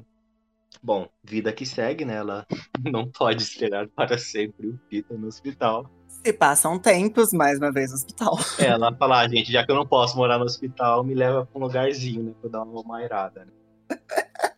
E ela é mandada por Distrito 2 para, conjunto com a Brienne de Tar, lutar contra a capital. Lembra da Brienne, porco? Puta que. Eu lembro, eu lembro. Porra. Na hora que eu falei, caralho, velho, se a Brienne que tá liderando a revolução aí, meu amigo, vai vencer, não tem como derrubar essa mulher. Não tem como. A não ser que esteja Stannis barato, mano. Que tá. Que porra. A não ser que seja o Stannis ou o próprio Jaime, não tem como derrubar aquela mulher. Mas voltando aqui à saga. O, eles, a Katniss é mandada pra lá, né? Novamente, com uma garota propaganda pra melhorar a moral das tropas. Tinha uma montanha lá, que todo o interior da montanha era uma gigantesca base militar do, da capital, em que o general, eu não lembro, acho que era Julien, Julius, alguma coisa do tipo. Não lembro. Jolene. Vamos chamar de Juliana. Julian agora. O do General ele tinha colocado assim, tipo assim, o grosso do exército da capital. Eu me remexo muito, né? Eu, É, exatamente. eu me remexo muito. Os Eu me remexo. General Vamos dançar, meu povo. Mano, eles são um bocó. Eu só- Começava a tirar no chão, todo mundo começava a sambar, parça. E ele continua, ele manda o grosso do exército para dentro daquela montanha. Como grande parte do exército da capital estava lá dentro, ficou assim uma situação difícil, porque não tinha como bombardear eles, mas assim, como eles já tinham cercado o distrito, eles ficaram numa sinuca de bico. Até que o Gale mostra pela primeira vez suas garras nefastas e sugere enterrá-los vivos na montanha. Que assim, gente for parar pra pensar um pouco, é puta de. Porque a Coin queria a base da montanha. Mas assim, se ela também destrói pra eles, acabou. Bando de bocós. Eles não passam de um bando de boca. Ah, Depois da minha volta, aqui é a primeira classe. Não é nada pessoal, meu cara. Só que a gente é melhor que tu. Agora resumiu a capital em uma frase, né? Não, não é por mal, quem é melhor que vocês? Fica aí a frase. Então, quando o rei Julian e o Maurice fizeram essa estratégia de merda de prender 10 mil soldados da porra de uma montanha, explodiram as entradas e só deixou uma saída que era do trem. E aí sim entrava a Katniss pra falar o discurso da propaganda eleitoral e convencer os soldados a baixarem as Agora vamos para o toque de 5 segundos. Que horror. Para, Aliás, para- tem um, tem um embate, né, no livro nessa parte. Porque, tipo, não é colocado muito no filme o que que tá rolando, porque a Katniss não quer que eles sejam presos, tipo, enclausurados Não, é, sim. mas é por causa do pai dela, né? Tem a questão do pai dela, que ele também morreu, soterrado numa mina, numa explosão de mina. E ela Uhum. falou assim: como que você quer ganhar uma guerra, sendo que você está jogando o mesmo jogo sujo que, que o inimigo faz? Que esse foi o questionamento que ela fez pro Gale. Como que você julga a Uhum. capital é, destruir o Distrito 12, sendo que você vai fazer a mesma coisa agora com o Distrito 2? E aí ele dá aquele discurso, né? De, de gente maluca, e fala, "Ah, não é Oh. assim, não, porra, não é assim. Aí continuou. E ela exigiu, Pela revolução. e ele exigiu que só aquele vagão, né, de suprimentos ficasse intacto para eles poderem fugir. Uhum. Não colou o discurso. Ela até conversou lá com o pessoal, dialogou, mas só que no final das contas é, eles não estavam dispostos, pelo menos uma minoria, a submeter à revolução. E ela tomou um tiro no estômago, se eu não me engano. E mais uma vez resetou no, No hospital. hospital. Mas agora eu gostaria de falar de uma cena, pra mim assim, queria aplaudir o roteirista e o diretor que bolaram essa cena, que é uma cena tão magnífica que eu vou até lembrar vocês aqui que depois que ela toma um tiro, imediatamente corta pro Snow e a alta cúpula do governo em um banquete. Vocês lembram dessa cena? Ah, lembro, lembro, lembro. E essa cena é de uma genialidade. foi meio que transmitido. É, que, que foi gravado, ela tomando um tirambaço. E o Snow, ele propõe um brinde. E ele faz uma pergunta muito sagaz. Que ele pergunta: Senhores, por que estamos celebrando esta noite? E o general Julian, junto com Maurice, responde: A morte do tordo. E eles bebem. Aí o Snow esculacha o Julian. Fala, ah, você tem a mania de enterrar as pessoas antes delas morrerem. Agora os rebeldes avançam em direção à capital e nós não temos sequer exército. E enquanto ele fala, o general Julian, ele vai ficando com uma aparência mais doente. Ele vai ficando assim mais fraco, mais de- débil assim. E o Snow continua, ele fala: "Bom, nesse caso, eu ordeno que abram todas as defesas da capital, tirem todos os bloqueios e coloquem as pessoas no centro, evacuem todas as casas, é, parte exterior, né? E eu quero que, junto com os vereadores dos jogos, encham as ruas de armadilhas. Por quê? Porque é uma jogada genial. Porque ele sabe, só uma diferença, na primeira Revolução dos Dias Escuros, se eu não me engano, foram sete distritos que se rebelaram contra a capital. Sete. Então, sete distritos se rebelaram contra a capital. E eles ganharam, a capital ganhou, por muito pouco, cara. Foi assim, muito pouco. E agora que os 13 distritos estão juntos e marchando em direção à capital, ele sabe que era uma questão de tempo. Era uma questão de tempo para que eles ganhassem. Então ele bola um grande espetáculo em volta da capital e um grande espetáculo que ainda seria televisionado para todo o país. Porque a mensagem que ele queria passar é: cada passo em direção à capital, eles vão pagar com sangue. Ele quer que cada soldado rebelde seja trucidado, humilhado e obliterado em cadeia nacional. Que a família daquele soldado assista ele sendo vaporizado. Olha a loucura, a mensagem que ele quer passar. E enfim, quando Julian morre envenenado de praxe, o Snow ele termina a explicação dele dizendo: "Hoje celebramos uma era dourada que chega em seu amargo fim, porque ele sabia que ele ia perder. Mas o Snow jamais admitiria a derrota até não ter chance nenhuma. E eu acho que isso que é a genialidade da cena.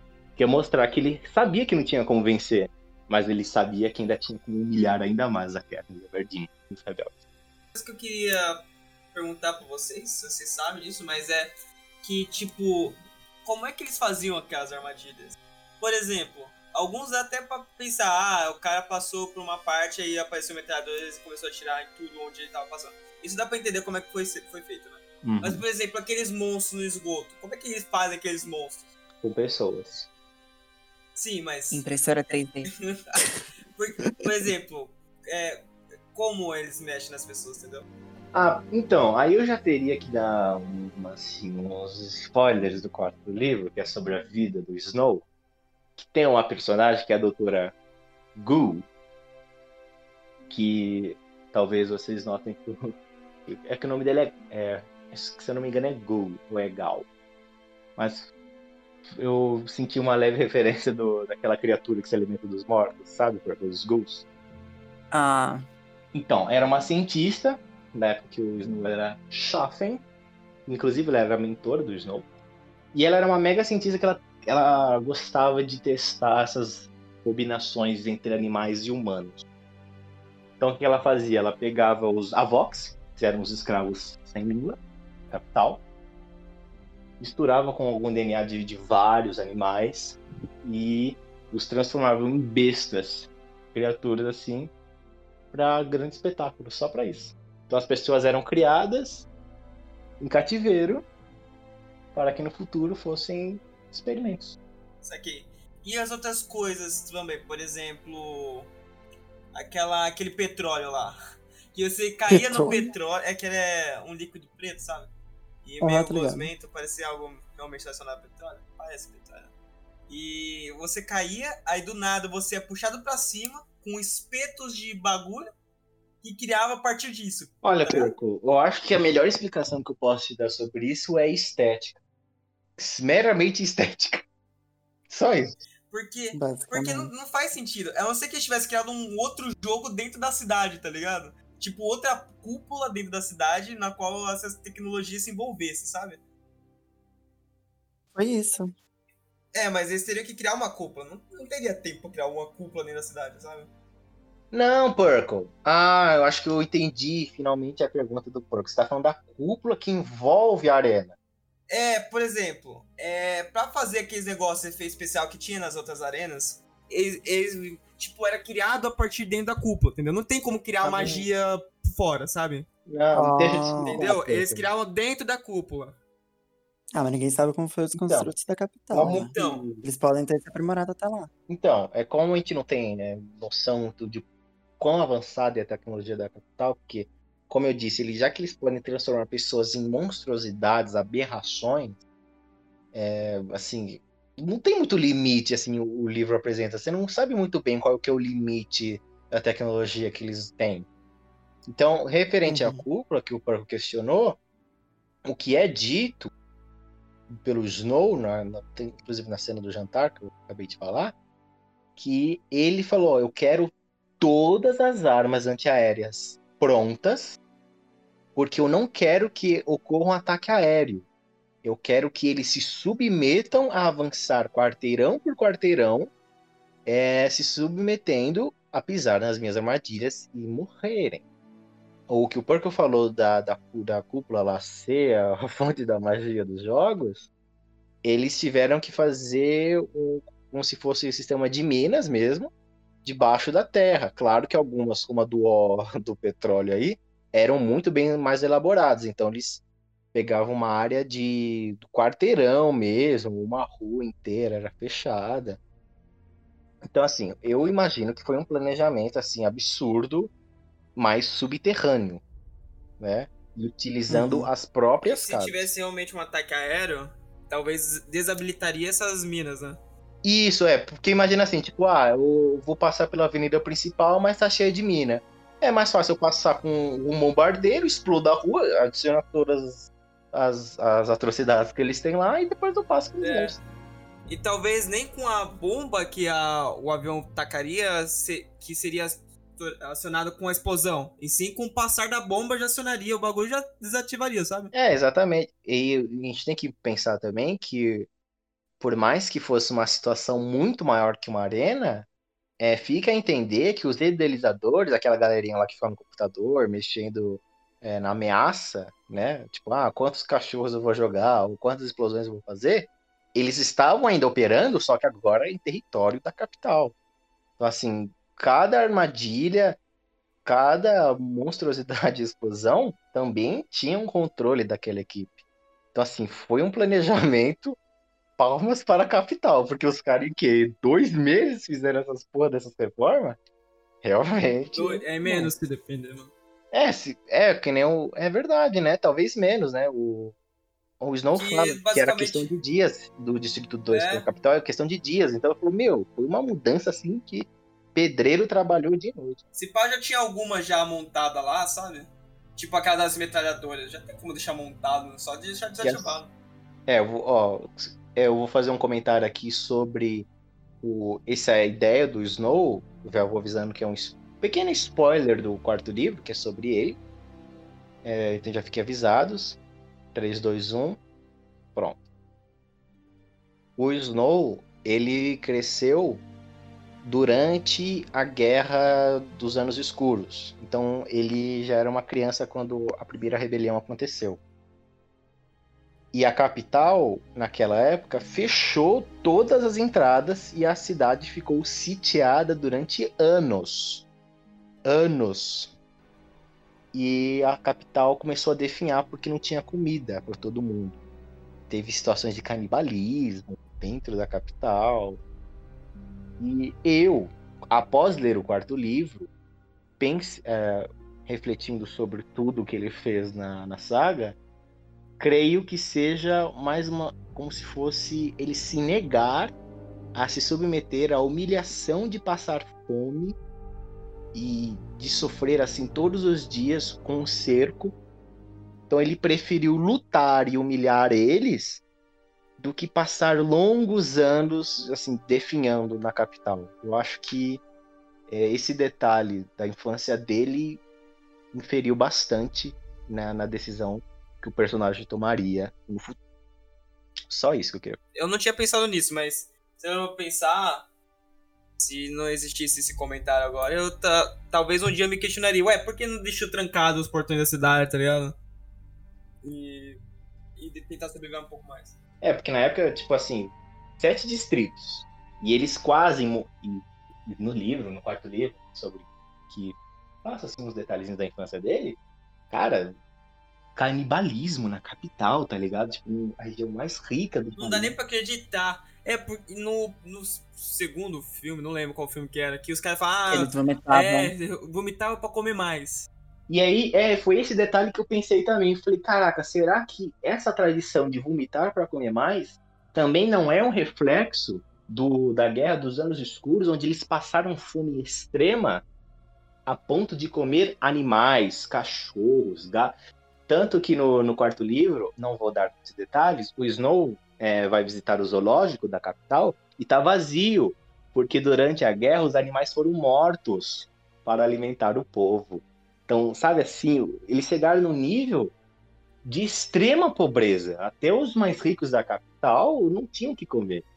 Então, assim, talvez essas atitudes mega egoístas, claro que não é justificável, claro, eu gostaria bem, bem claro para todo mundo, não é justificável, mas você pode é, entender o porquê dessa agressividade, né? Dessa obsessão por comer e vomitar e comer mais. E esse ódio que a capital também sente pelos distritos, né?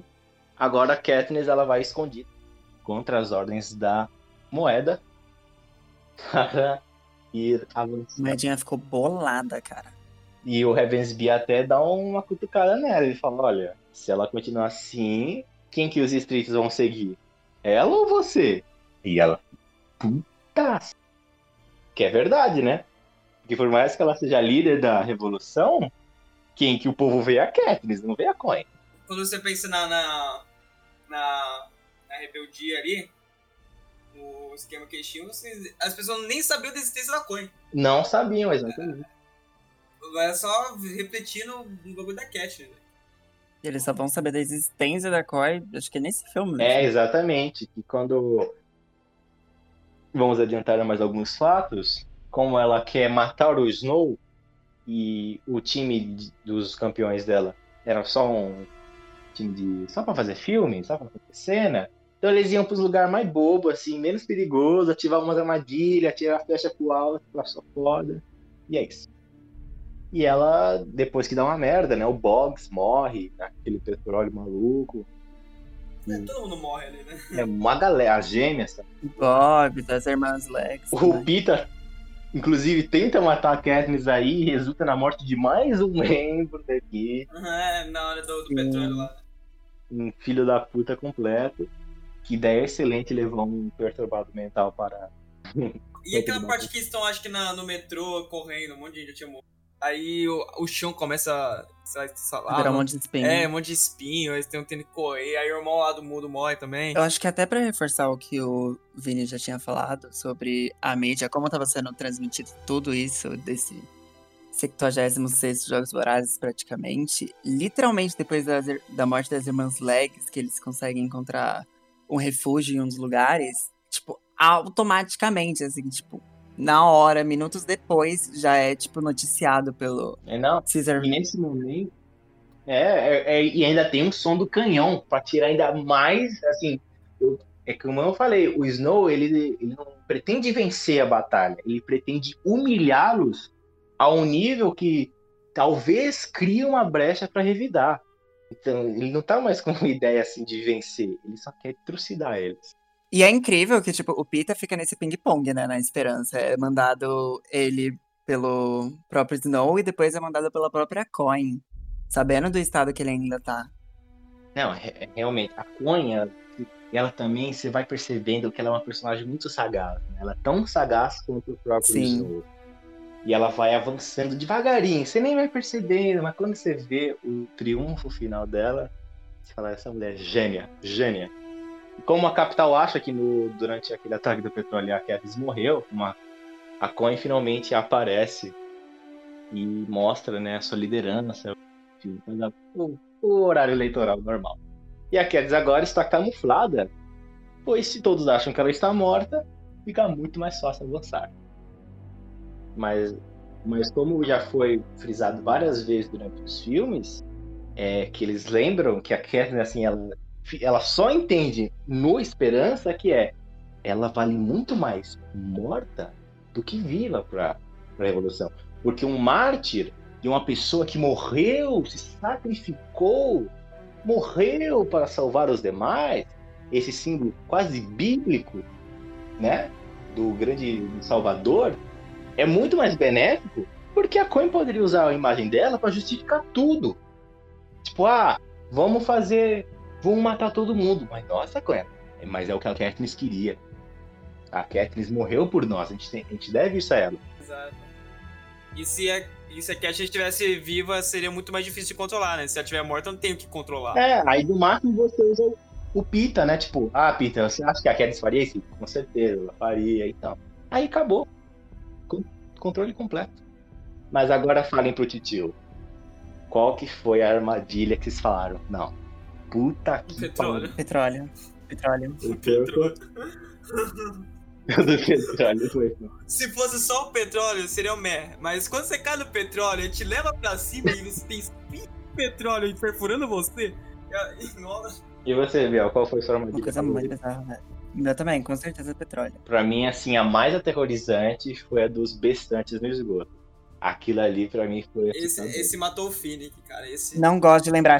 Quieto, esse não tirou fala, o não Finnick comenta. de mim, mano. Tirou o fim, aquele homem lindo, mano, que tinha acabado de casar, de ter filho. Exatamente. Não é nem pra ele estar na guerra. Oh, ele, ele que se voluntariou pra ir, mano. Exato. Isso é uma cena muito importante que a gente pulou também, né? O É casamento. importante Não e é é relativo, né? importante assim, né? Não, assim, no filme não é importante, mas aparentemente tem uma cena no, no livro que, tipo, mostra sobre o bolo e só tem uma pessoa que faz bolo por ali. Ah, sim, foi o Peter, né? Que fez o bolo e também a Johanna Pita, que foi, tipo, Katniss. a chance que... Basicamente a chance de ver que o Pita ainda tava meio que vivo, né? Ele ainda E a tava Joanna ainda falou. em pra fase de recuperação, ele tava conseguindo. A Joanna falou assim: Katniss, quer matar o Snow? Vai lá, não enche meu saco, faz o que você quiser. E me dá morfina. É isso que ela queria. Me dá morfina e vai matar o Snow. Nossa, ela tava drogada de morfina. Ela queria que queria viver na morfina pra Morfina sempre. É. Bom, então, na cena dos bestantes, que pra mim foi a mais aterrorizante, né? Porque eles se multiplicavam, assim, era, não tinha fim. E o Finnick, ele começa a ser devorado vivo e, e as criaturas devoram ele bem lentamente para que a dor dele, o sofrimento, a agonia e o desespero se estendam pro espetáculo da capital. E a Katniss, no ato de misericórdia, assim como ela fez no primeiro Explode. filme, com o Cato, o mata, né? Só que agora, no caso, ela usou aquele bagulho de detectar armadilha e explodiu todo mundo. Daí vazaram, fugiram um pouquinho, deram uma corridinha mais ou menos pra central da capital. Então a Katniss vai pra casa da Tigress e eles conseguem um abrigo ali durante uns minutinhos até que eles avançam finalmente para o palácio presidencial e executar o plano de matar o Snow. Que a verdade era, eles já sabiam que a Katniss só tinha um intuito ali, entendeu? Era matar É. ele. Assim, mesmo que todo o grupo morresse. Oh, não, gente, vamos parar aqui um segundo. Na moral, se a Katniss sentasse a bunda numa cadeira e esperasse uma semana, acabou a guerra. Uma semana. É verdade. Ah, Nem foi É. ela que capturou o Snow, né, cara? foi ela. Se Esse é ela pior. sentasse o rabo na cadeira e falasse, gente, faz, vamos fazer aqui uma brincadeira, vamos bater um papo, vamos tomar cerveja. E aí, filho, como tá o seu filho? Nada disso teria acontecido e a capital teria caído. E ninguém morria! Nesse grupo ninguém morria, cara. Morria, cara. Ah, No máximo, no máximo, o Boggs morria, mas ela, não, beleza, eu volto pra base e minha vida continua. Mas não, não, ela quer levar todo mundo pra morte. Ele é o Sadin, né? Que é o contrário do Midas, né? Tudo que ela encosta, tudo que ela encosta vira merda, né, cara? Puta que pariu. Todo mundo que ela conhece morto, morre, então. cara. Impressionante. Acho legal também como eles trouxeram a Amora do primeiro filme como o último recurso deles, pra eles não morrerem na mão da capital. É, não é bem uma mora, né? É uma Naquelas pequenas pílulas, né? É, uma pílulazinha. Mas realmente faz uma, Achei chique. uma alusão à mora venenosa. Uhum. Então, né, o plano deles estúpido de entrarem disfarçados na capital, mesmo eles sendo as pessoas mais conhecidas da capital, né? Foda-se, né? Uma touquinha da alta costura escondeu a face da garota em chamas, entende? É engraçado que a parte dessa parte do que ela tá no portão lá, um monte de O gente, bebê. ela vai pra frente, aí tem o guarda tirando todas as toucas, aí beleza, vamos voltar. Aí tinha, tá vindo outros guardas assim na, na- atrás, aí beleza, vamos voltar então de novo. É, vamos lá, pera, acabou o seu turno aqui. Ca- Nada suspeito. Nada suspeito. Ainda tem É. aquela criança olhando com uma cara de trouxa pra ela. Não, gente, sabe o que eu acho? De verdade. Você é um guarda de um, de um governo que vai cair. Aí você tá lá, ah, Maria, tira esse capuz, pode putaria, não sei o quê. Aí você vê a garota em chamas. Eu, eu, de verdade, eu falo, eu tenho duas opções. Eu começo a atirar nela e, evidentemente, eu vou morrer, porque ninguém mata a protagonista. Ou eu fico na minha e continuo, caralho. Oxe. Eu quero que se foda, meu amigo. Ah, te fuder. Mas o pior é que todo mundo ficou pensando, caramba, esse bebê vai muito assim. Fuzil... Vai ser o motivo do fuzilamento dela. E, tipo, simplesmente começa a É, mas o gay, ele foi pego lá atrás também, né? Lembra? Ele foi pego, Foi. entrou no camburão. E esse foi o final, né? Finalmente deu, deu um final pro triângulo amoroso deles. Porque ele tinha pedido pra Não, Katniss que, tipo, calma, se desse calma. merda. Não, foi tipo assim, quase a última gota. Ainda tem É, uma, última uma, gota uma agora. coisa lá pra frente. É, a última gota vem agora, porque quando a Katniss, sempre, a Catarina sempre verde, está agora contemplando o palácio presidencial tão perto de matar o Snow. Um jato, um caça passa sobre sua cabeça e deixa vários presentes, assim como na areia. E toda a capital que entendia que aquele símbolo era uma ajuda, provavelmente vinda do nobre presidente Snow, estende as mãos para pegar ajuda e explode tudo, meus amigos. Essa cena é demais, eu amo essa cena. Aí fica no. numa explosão na mente, né? Cara, foi Snow, mas Snow não material a sua própria população. né? Nem as crianças. Exato. E não, e vale lembrar, a irmã da Katniss estava no meio É. da confusão porque ela era uma enfermeira de guerra. E ela foi ali pro front e quando ela foi, e quando a Katniss olhou pra ela e viu a explosão, é, naquele momento ela soube que a irmã morreria. E a garota em chamas, ironicamente, pegou o fogo. Então, em chamas. Eu acho essa cena muito maneira. Essa cena é muito maneira, porque, tipo, a galera já começa a duvidar se foi realmente o Snow, se foi realmente a Coin. Porque quando eles começam a pegar o armamento no. Acho que é no primeiro filme da Esperança, né? Na parte 1, o Beat cria as armas deles, tanto do Gale quanto da Katniss, falando sobre as flechas explosivas e tal. E eles comentam sobre esse tipo novo de bomba que ele tava produzindo que causava duas explosões, ou seja, isso não veio realmente do Snow. Isso já era um plano que já tava. Gabriel, Não entendi, Biel, O Beat, no primeiro. Na parte 1 da Esperança, o Beat com- comenta sobre uma bomba que eles estavam criando, né? Que é tipo que ela tinha um efeito duplo. Ele explodia duas vezes. Tanto é que houve essa segunda explosão quando todo o esquadrão médico do Distrito 13 foi tentar ajudar a galera. O que dava a entender que, tipo, isso veio não do Snow e sim da própria Coin, porque isso veio do Distrito 13. Olha, Bel, talvez você tenha feito uma análise tão profunda que eu, na minha vasta ignorância, não tenha notado. Pois eu juro, juro que quando falaram dessa bomba de duplo funcionamento, enfim, era para aquela montanha do, do parte 1 Sim. mesmo, que o Gale. Mas aí, mas eu, de verdade, eu pensei que eram só bombas comuns, né, que eles tinham colocado naquela cápsula. Nossa, Bel, muito bem colocado. Eu só pensei nisso quando eu fui ver, tipo, a segunda vez que eu fui ver por esse podcast, eu pensei, cara, será que foi realmente a mesma bomba que mandaram? Que, tipo, o caça realmente poderia ser da capital? Poderia, mas. É, o caça poderia- era da capital. não Era da capital. Isso pode ter certeza. E o Gale sabia, né? Então, é, aí que tá. Aí foi a última tá, gota. né? aí foi a última gota. Eu não sabia, eu não sabia. Eu não sabia minha rola, o gay, vai. A Katniss só pergunta quem foi. E ele, eu não tenho Não, certeza. a Katniss, ela real- finalmente ela demonstra o tic-teco, né? Ela olha assim pro gay e fala, tu sabia, né? Ele, "Ah, eu? Não, já vi, ixi. Nunca que eu faria de novo, nunca, jamais Aí ele braço, ó, tô até arrepiado, ó. Ó, ó, aqui, ó. Não minto, não minto. Jamais menti na minha E ela- vida. E ela dá um fora nele. Enfim, a Katniss vai para a estufa de rosa e encontrar seu Nêmesis. Ele, Floco de neve. Floco de Neve. o Snowman. O Snowman, o Boneca de Neve. O Presidente Neves, ele mesmo. O, o da galera. O da galera. O que é papel higiênico, Papel ele higiênico. mesmo. Meu Deus. Tô tentando competir com um porco aqui, galera. E pior, Vini, que eu tava pensando nessa também, só não sabia como encaixar. Então o presidente que vendeu papel higiênico finalmente estava lá. E ele estava lá no- na estufa, fazendo das rodas dele. Ele até falou uma frase que na hora eu não entendi realmente, não sei se vocês tiveram alguma interpretação, que quando ele pegou assim a rosa, que só tinha rosas brancas, que foram geneticamente mudadas para ter um cheiro, para disfarçar o sangue na garganta dele.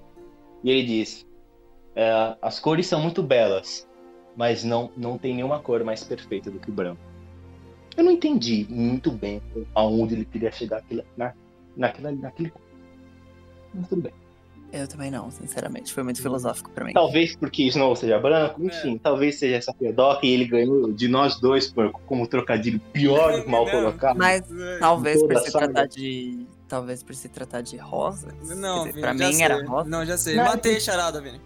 Pá, diga. É a É. frase final pra música sertaneja dele. Ai, meu Deus. Nossa! Ou talvez, Porco, eu vou até desafiá-lo aqui, talvez seja o novo slogan de papel higiênico dele. tá? Deus. Assim, eu acho que, pelo que eu entendi na, na hora ali, pra mim aquilo se referia, tipo, a rosas vermelhas. Então, tipo, nada seria tão puro quanto branco. Então, tipo, ele meio que tava cobertando todo o sangue, todo o vermelho das rosas que ele tinha causado em todos esses anos. Foi essa a ideia. Ó, o Biel é profundo, gente. Você não, tem, você não tem ideia quanto o Biel é profundo. Olha só que engraçadão ele, né? Mais profundo que as duas explosões. Ô, louco. Pesado, tchau. Aí foi pesado, hein? Aí cancelado, cancelado agora. Cancelado. Bom, minha interpretação meramente foi ao fato dele ser o Snow e. Enfim. Tanto Branco, que no quarto livro, isso aqui não é spoiler, é só uma curiosidade. O lema da família Snow é que o Snow, os Snow, assim como a neve, sempre caem por cima de tudo. Achei que você falar que eles sempre nascem branco, sei lá, mano. Seria ótimo também, né? É uma família racista, né? Então, deixa no fundo o significado da frase. Mas agora vamos para o seguinte, a parte mais importante para os trocadilhos com papel higiênico, pelo amor de Deus. Que é a parte em que a Katniss o confronta, né? Que ele, que ele. Vamos pensar, esse cara jogou ela numa arena. Ela teve que matar pessoas, assistir as pessoas que ela gostava morrer. Depois, no ano seguinte, ela foi obrigada a ser um, uma boneca assim, tipo, gravada 24 horas por dia para a capital, jogada novamente numa arena, para novamente matar mais pessoas e sofrer mais ataques. Depois ela ficou num bunker, é, agora com uma garota propaganda de uma guerra que ela não entendia, que ela não queria lutar. Tudo por causa daquele desgraçado. E causa da finalmente- irmã dela, que foi morta. É, e nesse momento ela tem a chance de finalmente questioná-lo, né? E ele, e ele já começa.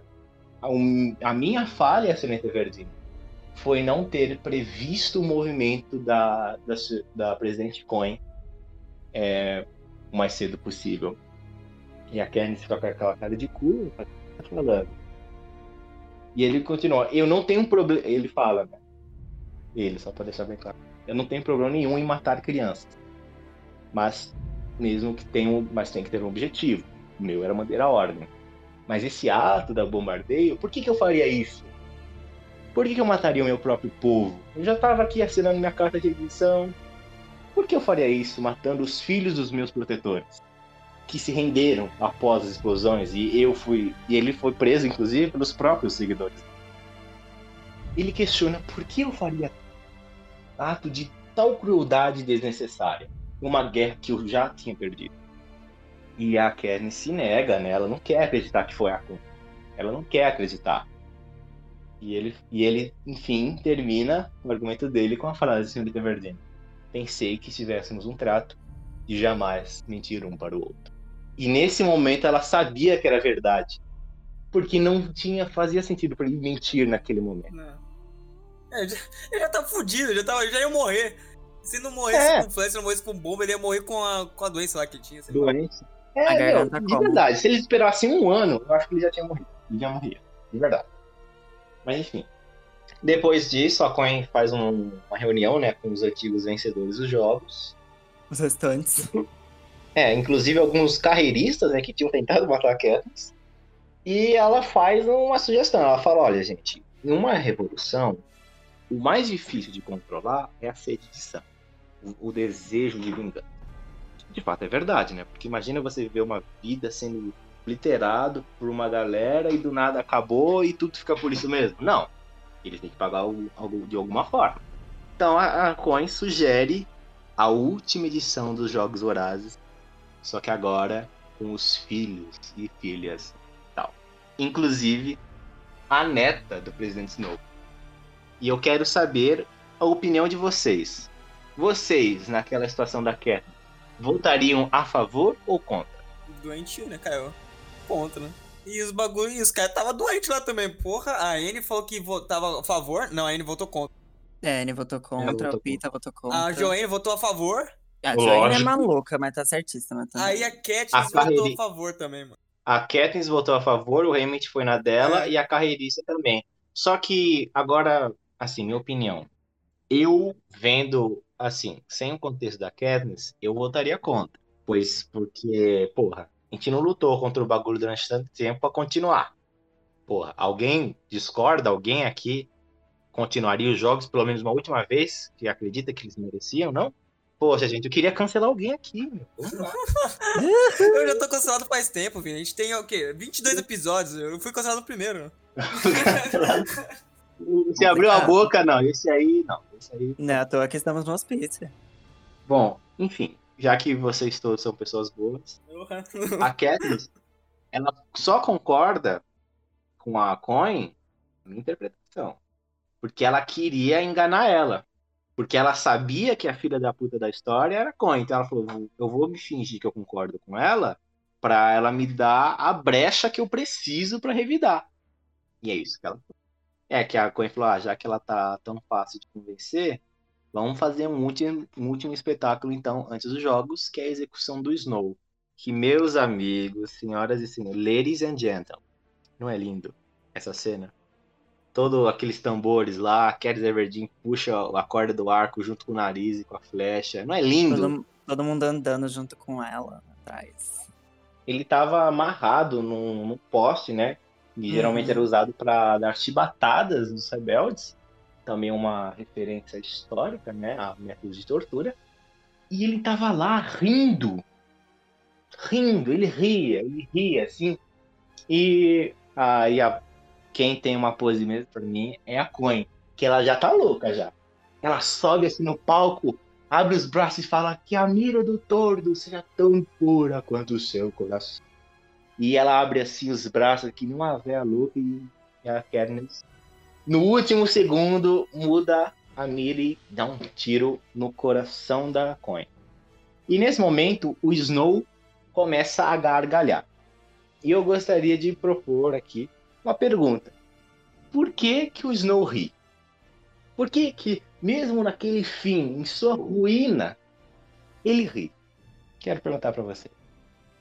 Assim, na minha concepção, o que rolou foi basicamente que ele viu que até mesmo ela, mesmo sendo torno, tipo, mesmo sendo símbolo da revolução, ela estava sendo, tipo, ela, um- é como a gente tinha falado no começo. Ela era um mero peão naquele jogo de tabuleiro entre os dois. Entre os dois, não, né? Que a gente ainda vai comentar sobre um personagem que, na verdade, existiam três pessoas disputando por esse poder. Só que essa pessoa nunca se mostrou, porque na verdade ele era o idealizador desse jogo de tabuleiro que tanto a Coin quanto o Snow estavam jogando. Ah, eu sei quem é, mas eu já não concordo. mas vamos ah, pro eu, eu, eu acho desse jeito, sei lá.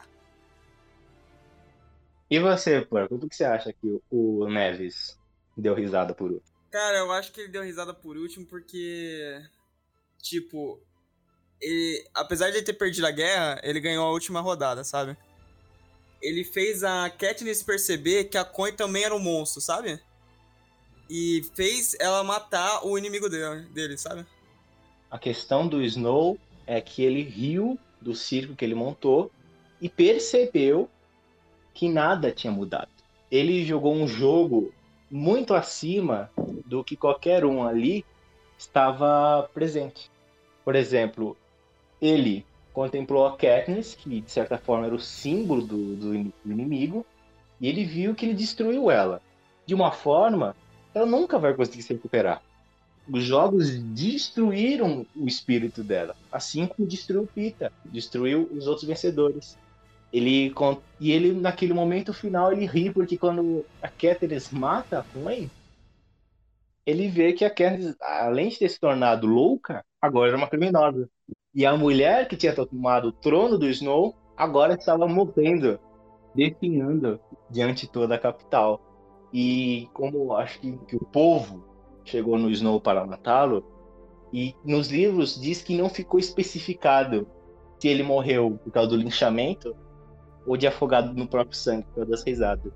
Eu gosto de interpretar que ele morreu de tanto rir.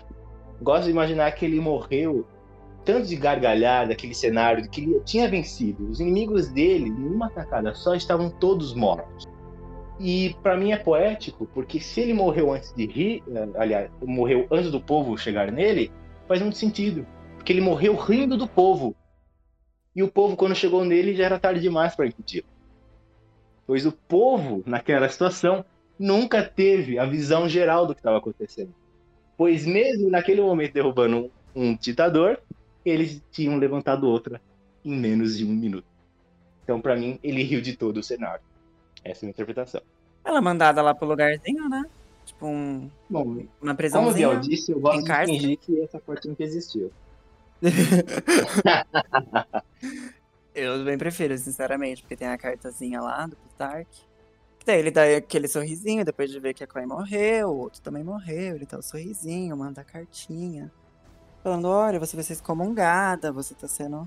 Você é uma criminosa, entendeu? Basicamente vamos deixar o Gente, pozinho. tá, a minha vontade é de encher sua cara de tapa, mas a presidente te deu perdão e você pode ir pra sua terra se fuder sozinha pelo resto do Exatamente. Dark. Você vai ser perdoada, é a gente assim. não tá prometendo, mas você vai ser perdoada um É. dia. Talvez Um seja dia, no dia do seu é. funeral. Creia, tem esperança, né? Ainda Tem esperança. Então esse é o significado do nome do livro, entendi.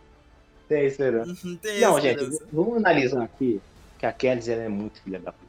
Que, que, ok, ela matou a Coin, legal.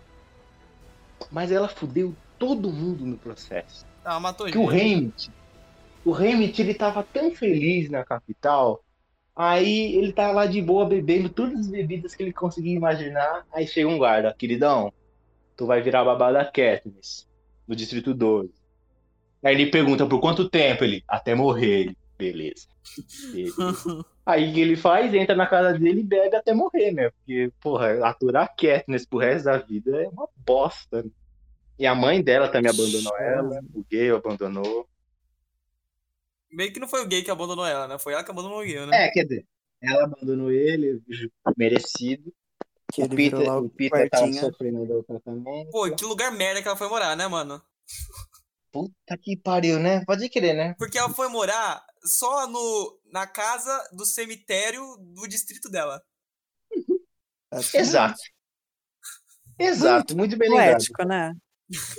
Poético, né? Você morar em cima dos esqueletos, né? Gabriel? Muito De- poético. Deixa, deixa eu fazer umas compras aqui. Você só escuta os passinhos dos ossos quebrando assim. Quebrando, né? Os... Ai, desculpa, dona Ângela. Ai, tão boa, dona Ângela.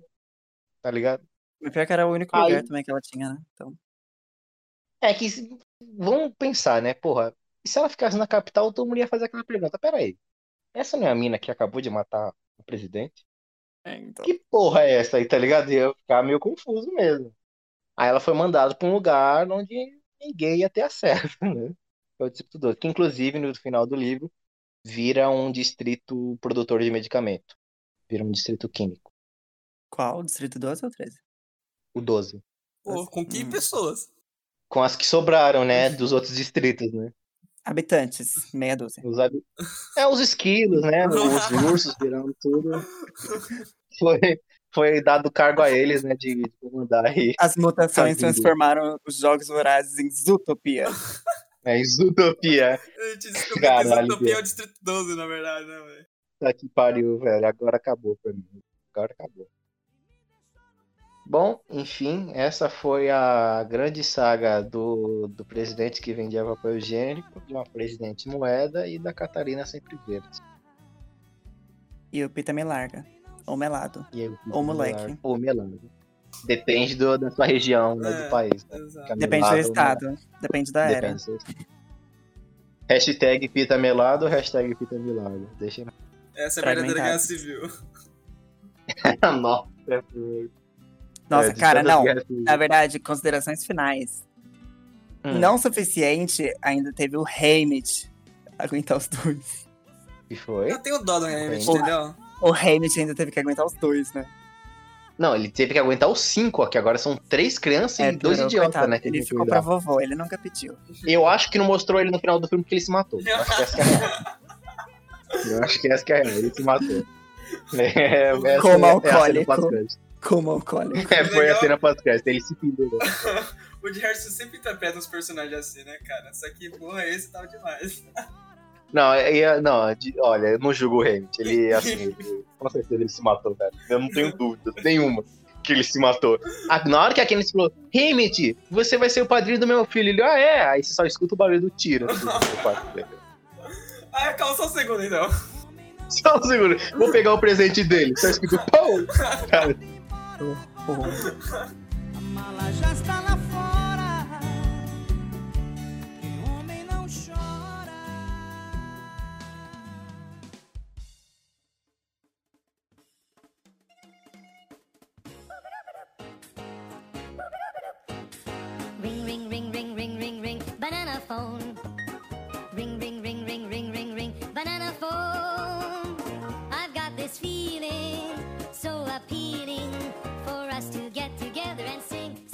Oi, gente, aqui é o Mike. E lembre-se de sempre apontar. Não, não, não, cancela, cancela. Puta que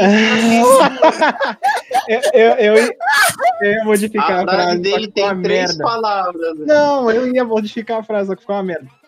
Vai, vai, vai, vai. Pode falar sua frase.